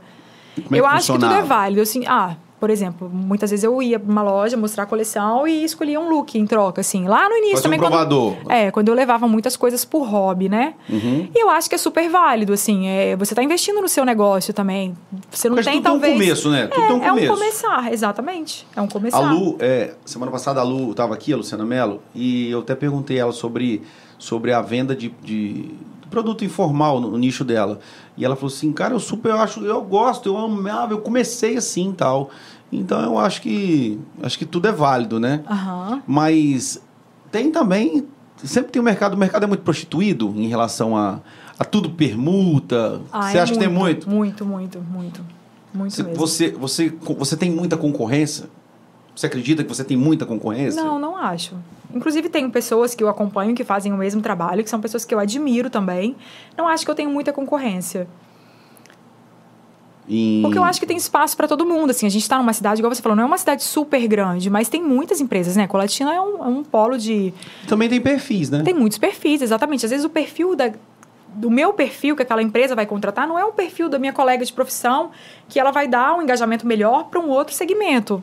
Né? Então, assim, eu acho que não, não há muita concorrência. Qual, qual sentido, empresa que você acha assim? Qual segmento? Empresa não. Quais segmentos você acha que não combinaria com a, com a Mariana Massariol?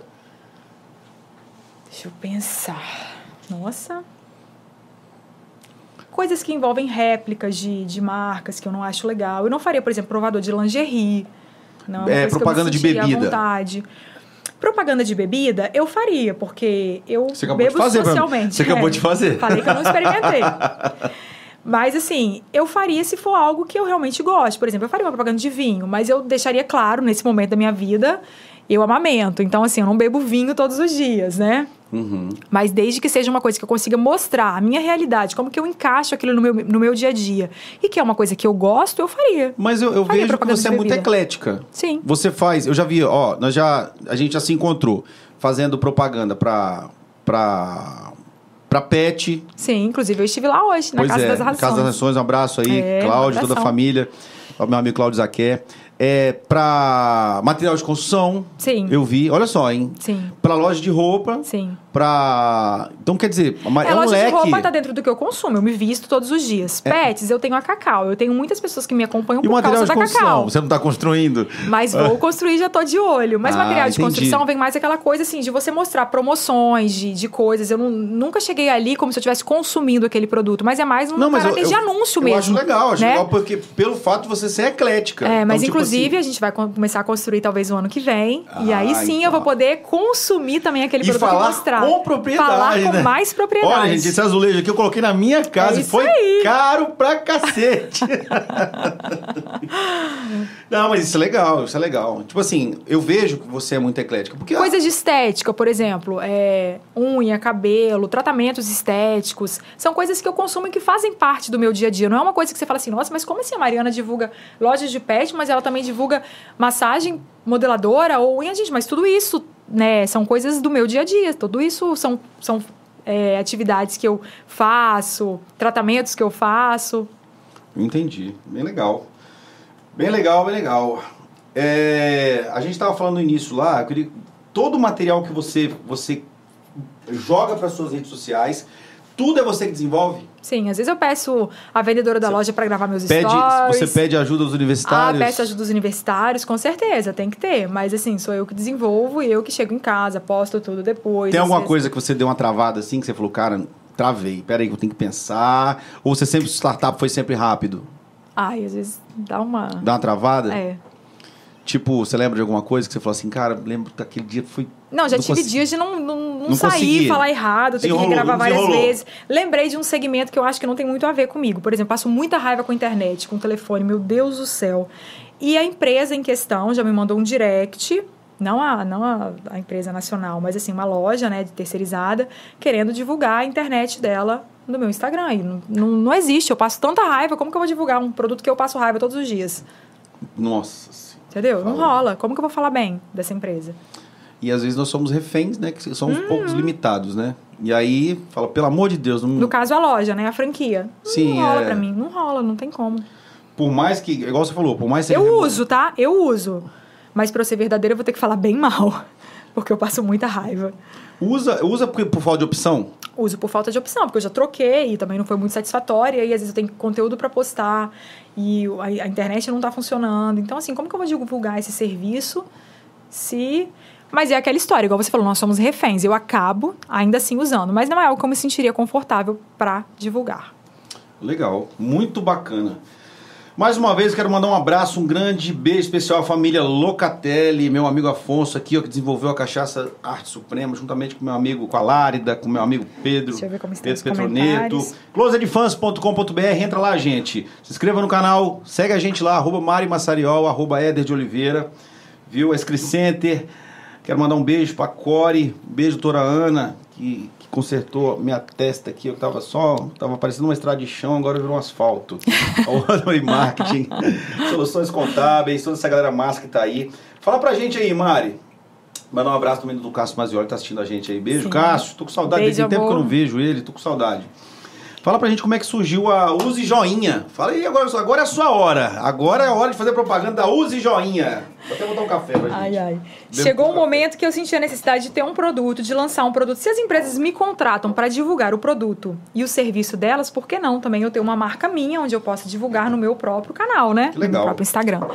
E aí, eu muito envolvida com a maternidade, é, com esse universo infantil, foi onde eu decidi lançar uma marca de joias infantis. É joinha, na verdade. Eu, eu coloquei use joinha pelo usuário mesmo do Instagram, mas o nome é joinha porque eu pensei em algo assim, no diminutivo, mas no sentido de ser algo delicado para crianças. E o que, que é a Use Joinha? É uma marca de joias em ouro, 18 quilates, para crianças, só peças infantis. Hum, para bebês, brinquinhos, para meninas, é, E como é que a gente faz Mas- pra adquirir? Você vende online? venda online. Você pode chamar lá no Instagram. É no Instagram? Tem site? Não, ainda não. Tem não? Não. É arroba? Use Joinha. É Joinha é o nome da marca e o usuário do Instagram é Use Joinha. Ah, que legal. Mas foi realmente porque eu vi uma oportunidade de negócio. Peraí, eu vou me divulgar também, né? E aí eu fiquei pensando um tempo, assim, o que, que eu gostaria de ter. Eu já, já tive vontade de ter uma marca de roupas lá na época da faculdade de moda. Depois eu vi que não era algo, assim, que eu desejava tanto mais. E aí surgiu depois da maternidade, a joinha. E você tem, você tem vontade de ter é, outras, outro, outro tipo de produto? Sem ser a joinha pra criança? Olha, eu tenho pensado a respeito. Não tenho ainda, assim, algo que eu decidi, não. Eu quero investir nisso também. Mas eu tenho pensado a respeito, sim. Tem pensado? Uhum. Você já pensou em algo que tem alguma coisa pra pet, que você gostando de pet? Acho tudo a ver. É. tem a ver de, a, a Mari com pet, ter um produto Tem, da. tem tudo a ver. Tem tudo a ver? Tem tudo a ver. Pô, que legal. Inclusive, eu quero mandar um abraço para Rocket Blue, arroba Rocket Blue, que é uma roupa que é a empresa do, do meu irmão, o pessoal sempre pergunta, é, são para crianças de 1 a 6 anos, meninos, Rocket Blue. Bacana. Criança, é roupa infantil de 1 a 6 anos, cada conjuntinho lindo, viu? Então, a Mariana vai fazer propaganda só no próximo agora, que o caso não vai fazer menina, vai fazer um menino e a gente vai fazer propaganda Quem com a Mariana sabe, né? da Rocket Blue. Mas em breve tá vindo a Rocket, é, Rocket Pink, né? que aí que vai que ser de 1 a legal. 6. Aí a gente vai conversar, viu, Mariana? Sim, sim. Um beijo aí, meu irmão e a, a minha Sucesso. cunhada aí, a Rocket, arroba Rocket Blue. Segue lá, gente. Mariana, você hoje. Quantos anos? Eu não falei sua idade, Mariana. Quantos anos? Quantos anos você acha que eu tenho? Ah, Mariana. Olha, eu, eu vou ser bonzinho, tá? Tem mais de 30. 30 e 33, né? Eu sabia que era nessa casa dos 30 aos 35. Mas eu não quis me arriscar, não joguei mais pra baixo, viu? Você se considera realizada hoje? Eu me considero me realizando em vários segmentos da minha vida. né? Na minha vida pessoal, né? Tenho a minha família hoje, que foi algo que eu sonhei um dia. É aquela frase, você falou da frase lá do ajudar um amigo, e tem uma frase que eu gosto muito, que é hoje eu tenho é, coisas pelas quais eu rezei muito um dia, pedi muito a Deus, né? Eu sempre sonhei em ser mãe, é, estou me realizando profissionalmente, então eu não, não necessariamente me considero uma pessoa realizada, porque senão eu estaria parada aqui, vou parar aqui, pronto, já fiz tudo que eu tinha que fazer, já me realizei em todas as áreas, mas eu estou me realizando. Objetivos de vida? Ah, tenho. Tem. Sonhos, né? Coisas que eu pretendo fazer ainda, realizar. Você é uma pessoa ambiciosa? Então, existe. Existe, é, é, Essa soa- palavra é muito usada, né? pesado. Pejorativamente. Isso. Ambição. Eu digo ambição. A gente, todo mundo é um pouquinho ambicioso em ter as Sim, coisas. sou, assim, no sentido de que eu tenho uma vida muito confortável, gosto de conforto e batalho por isso também, para É, poder então, manter quando isso. a gente fala ambição, a pessoa acha assim, ah, você é ambicioso. Não, Não, não. é uma ambição, uma ambição, uma ambição boa de querer con- conquistar as coisas, sim, né? Sim, tenho sim. Então, De querer proporcionar o melhor para as minhas filhas, uma boa educação, poder proporcionar coisas de lazer para elas. É, tenho sim. bacana. E além dessas ambições, tem alguns projetos assim que, que estão em andamento, que você pode falar pra gente? Em andamento não, mas algumas coisas que eu tenho estudado a respeito de fazer, de lançar, mas ainda bem em off. É. É. E pode dar nenhum pitaco pra gente, não? Não. Escondidinho? Porque não são coisas decididas ainda, são apenas projetos, sabe? Você vai estudando Mariana, aqui, estudando deixa, eu, ali. te- deixa eu ter uma pergunta de um. Você, coisa, uma curiosidade. Você acha que tudo tem uma fase na vida? Você acha que a fase de influencer ela, ela pode perdurar ou você acha que, que ela vai ser um ciclo? Eu acho que as coisas vão evoluir. É, como tudo, como anos atrás isso não, essa profissão não existia. Eu acho que o mercado vai evoluir e a gente vai se adaptar. Tipo, você tem outros investimentos para, tipo assim, ah, é, suponhamos que, que o, o mundo ficou abarrotado de influencer e o, o mercado ficou prostituído e lascou tudo. Tipo, ah, eu vou, vou investir outra coisa, eu estou ganhando aqui, construindo outra coisa. Sim, ter... a minha, a minha fonte de renda não vem só do meu trabalho como influencer. Né, isso é até uma coisa que me perguntam muito, eu sempre saio muito pela tangente, assim, esse final de semana mesmo teve uma pessoa que perguntou nos stories, lá, coloquei perguntas no Instagram, Inclusive, você, assim, você faz muita caixinha de pergunta e o povo é, interage muito, né? Muito. Que que, que... Desculpa, pode ter, terminar Não, que eu vou, eu vou, é te- vou fazer outra pergunta. Mas com certeza, eu não aposto em uma única coisa e não, minha renda não vem só do Instagram. Entendi. E tem, existem perguntas frequentes que as pessoas fazem para você nas caixinhas? Existem, existem. Às Tipo vezes, até numa mesma caixinha de pergunta, é, as pessoas vê a caixinha de pergunta e não passam os stories a seguir para ver o que, que já foi perguntado e o que, que já Ah. foi respondido. Então, às vezes, vem uma mesma pergunta repetitiva em cada caixinha. Me perguntam muito sobre meus piercings. Ah! verdade, verdade. Tem, são quantos? Tenho três: nariz, no queixo e no umbigo. Ah, são três piercing e tatuagem. Curte também? Tem? Tenho quatro. Bom, que legal. Eles falam que tatuagem tem que ser número ímpar, tem par, tem isso. É verdade ou é mito? É, eu já ouvi falar muito isso, mas assim, eu fiz o que eu gostaria de fazer. Hoje não tem mais nenhum desenho que eu tenha vontade de fazer. Tem vontade de fazer mais tatuagem? Não, Tem vontade de colocar mais piercing? não. Mas adoro os meus, assim, eu me colo- coloquei esse piercing do queixo quando eu tinha 14 anos. E assim, foi uma coisa. O meu tio é tatuador, né? Ele colocava piercing, então assim, a minha família já era muito aberta a isso por ele. É, isso envolvia muito preconceito ainda naquela época. Imagina, a gente está falando de algo 19 anos atrás. A minha mãe nunca gostou, mas ela autorizou que eu fizesse. Eu não fiz escondido dela e cheguei em casa. E eu achei que fosse uma coisa que eu fosse usar na adolescência por um tempo e que a fase fosse passar. Mas eu vou te falar uma coisa, eu não me imagino sem os meus piercings. Na época do casamento, inclusive, muitas pessoas perguntaram como eu ia casar na igreja, se eu Você iria tirar, tirar, os piercings. O Cássio falou assim, negativo, eu te conheci. Eu não queria tirar e eu passei nessa dúvida para ele, esses, esses, questionamentos. Ele falou, negativo, nem, nem vou te reconhecer lá no altar. Eu te conheci de piercing, eu adoro seus piercings. E eu quero... É, eu acho que tem que ser... Tem que ser...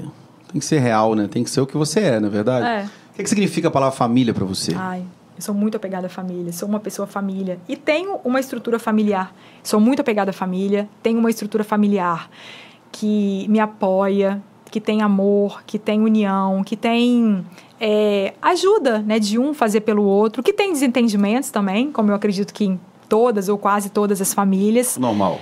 Mas família é uma prioridade na minha vida. E quem, quem é o Cássio para você? Cássio é o amor da minha vida. É o amor da sua vida? É.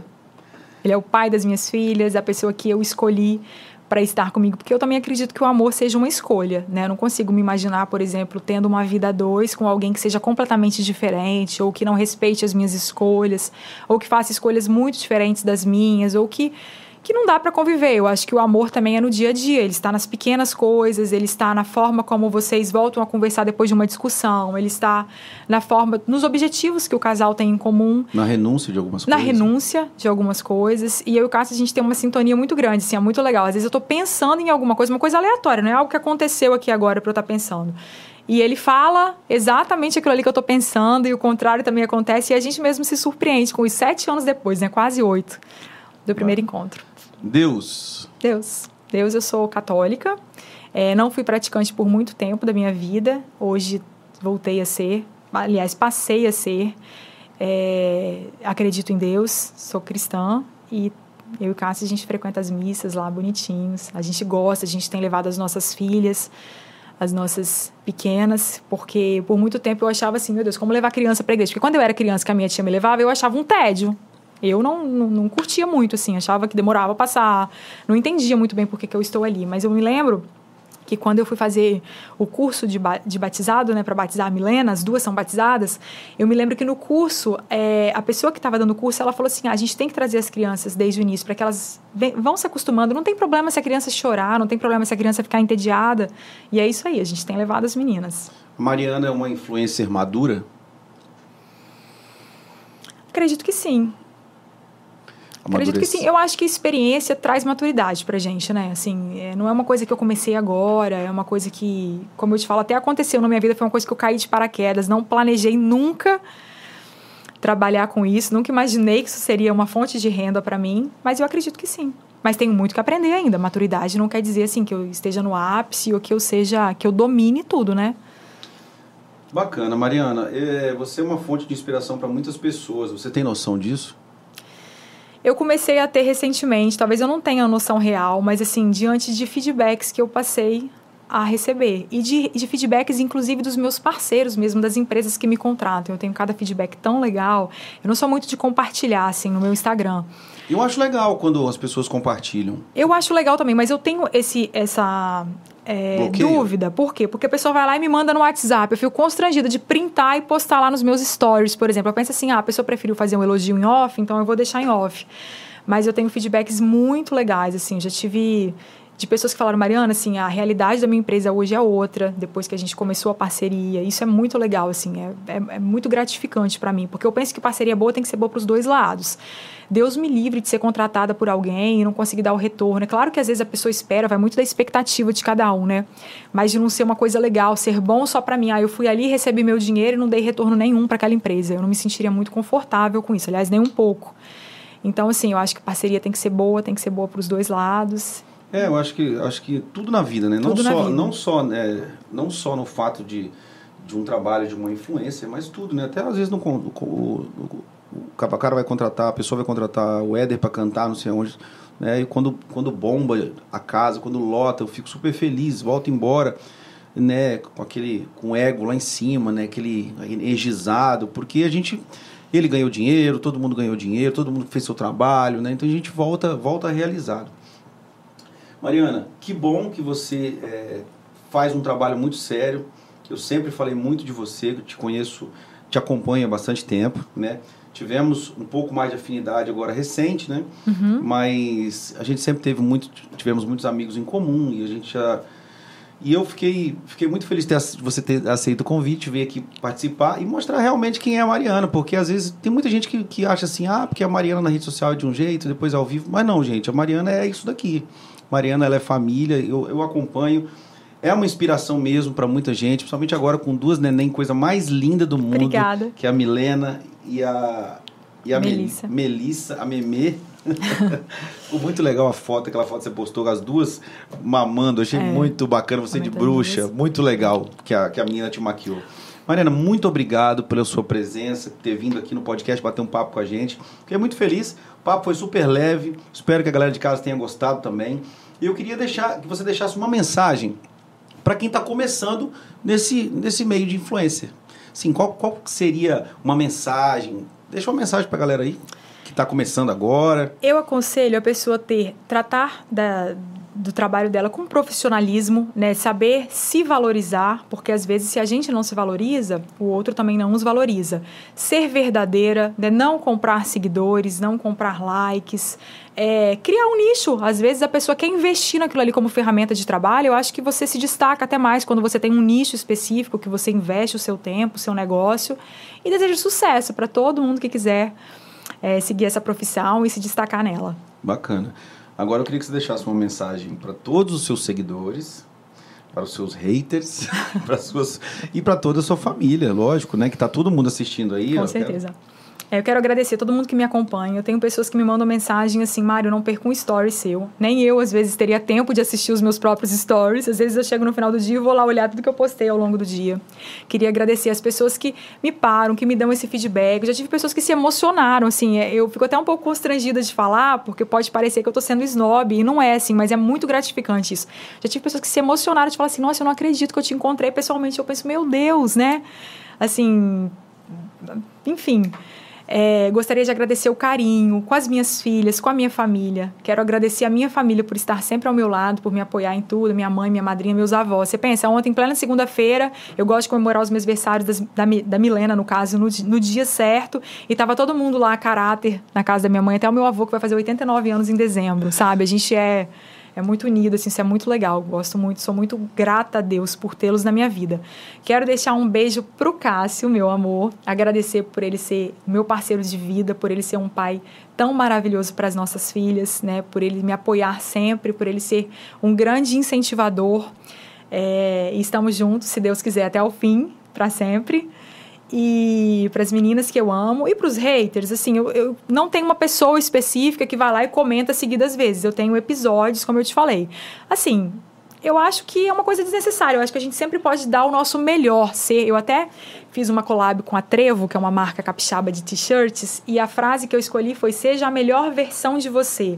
Principalmente nas redes sociais, a gente às vezes se compara muito com o outro mesmo. Eu não preciso de ser melhor do que a pessoa que eu sigo, de fazer melhor do que ela é, na minha casa, mas eu posso ser a minha melhor versão, tentar, né, ser. Nem todos os dias a gente está bem, mas tentar ser a nossa melhor versão mesmo. Então, assim, para vocês, haters, é, eu acho que vocês podem oferecer algo de bom para o outro, porque eu acho que não, eu não vejo sentido em ir lá criticar e tentar humilhar alguém, tentar maltratar. Eu não, não sei o que, que a pessoa sente quando ela faz isso, né? Não estou na pele dela, então não sei o que, que ela pode sentir. Mas o engajamento acontece do mesmo jeito. Se uma pessoa está ali comentando, te elogiando ou te criticando, ela está comentando na sua foto. O Se ela tá encaminhando agradece. seus stories. É, então Deixa eu me perguntar algoritmo... assim, o que, que, você, que, que você deixa para os seus erros? Assim, o algoritmo agradece. O algoritmo agradece. Gostei da expressão. Gostei da é, expressão. Porque você tá ali, né? Porque tá assistindo a gente, Sim. né? Tá e para você, Éder, eu também vou deixar aqui falado que assim, eu admiro muito seu trabalho. Me lembro de você cantando na CD no Trio Chapa House. Nossa, tem tempo, bastante é, tempo. Eu sou jovem, tá? Esse negócio de blogueira. Jo... Blogueira raiz, ACD. Gente, eu mostro me deixa Ah, mas só... porque foi outro dia. É, né? foi outro recente, dia, exatamente. Recente. Tem pouquíssimo tempo. Assim, eu fico muito feliz por você ter confiado no meu trabalho, quando você me convidou para apresentar a live, mesmo porque é algo que eu nunca tinha feito. Então não foi algo que você viu eu fazendo e gostou e decidiu me chamar, não. Você me convidou no escuro, né? Você nunca tinha me, me visto feito fazendo algo parecido. Já, já acompanhei, a vida inteira acompanhei seu trabalho, né? Mas foi algo inédito até então, Foi, né? foi. É, agradeço a você também, né? Tenho acompanhado os podcasts que você tem feito, nem, nem sempre assisto todos até o fim, mas tenho olhado. Você me manda lá na lista de transmissão, eu dou aquele clique básico lá. E é isso aí, gente. Se inscrevam no canal do Éder, isso é muito importante. Você Às tem um vezes- canal, você tem um canal também no YouTube? Eu tenho um canal no YouTube chamado Mariana Massariol mesmo, né? Onde eu compartilho algumas coisas de maternidade, eu compartilho vídeos das meninas, alguns vídeos voltados para o público infantil, com a Melissa, agora com a Milena, com a Cacau. Ah, que legal. Eu tenho sim esse canal e às vezes as pessoas que gostam da gente, elas não têm ideia do quanto que ajuda deixar o like, porque como eu te falei, muitas empresas olham os números. Então se aquela pessoa que está te acompanhando ali, ela deixa um like, ela deixa um comentário na sua foto, ela está te ajudando muito, né? E às vezes as pessoas não fazem, até porque não querem se manifestar e não, não fazem ideia do quanto que aquilo ali é ajuda no nosso trabalho. Obrigado, Mariana. Obrigado mais uma vez por ter aceito o convite e estar sempre aqui nos ajudando, né? Ajudou na live, agora veio para cá também no, no podcast. Fiquei muito lisonjeado de ter aceito o convite. E te desejo todo o sucesso do mundo, nessa família linda que Amém, você tem. nós. Papai do céu que proteja muito. A vocês também. Tá bom? Você e sua família também. E quero agradecer também quem está assistindo aqui ao vivo e quem está assistindo neste momento, que não é ao vivo, né? Porque daqui a pouco vai ter gente assistindo Exatamente. sem estar ao vivo. Muito obrigado, né? por ter Já deixa o joinha aí, viu, Isso gente? Que é legal para ajudar a gente a manter o canal aqui, tá certo? Gente, muito obrigado a cada um de vocês. E a gente tem amanhã, vou falar para amanhã, às 20 horas, temos a live Acústica em Casa Convida. Amanhã recebendo o Elton e Rafael, uma dupla daqui de Colatina.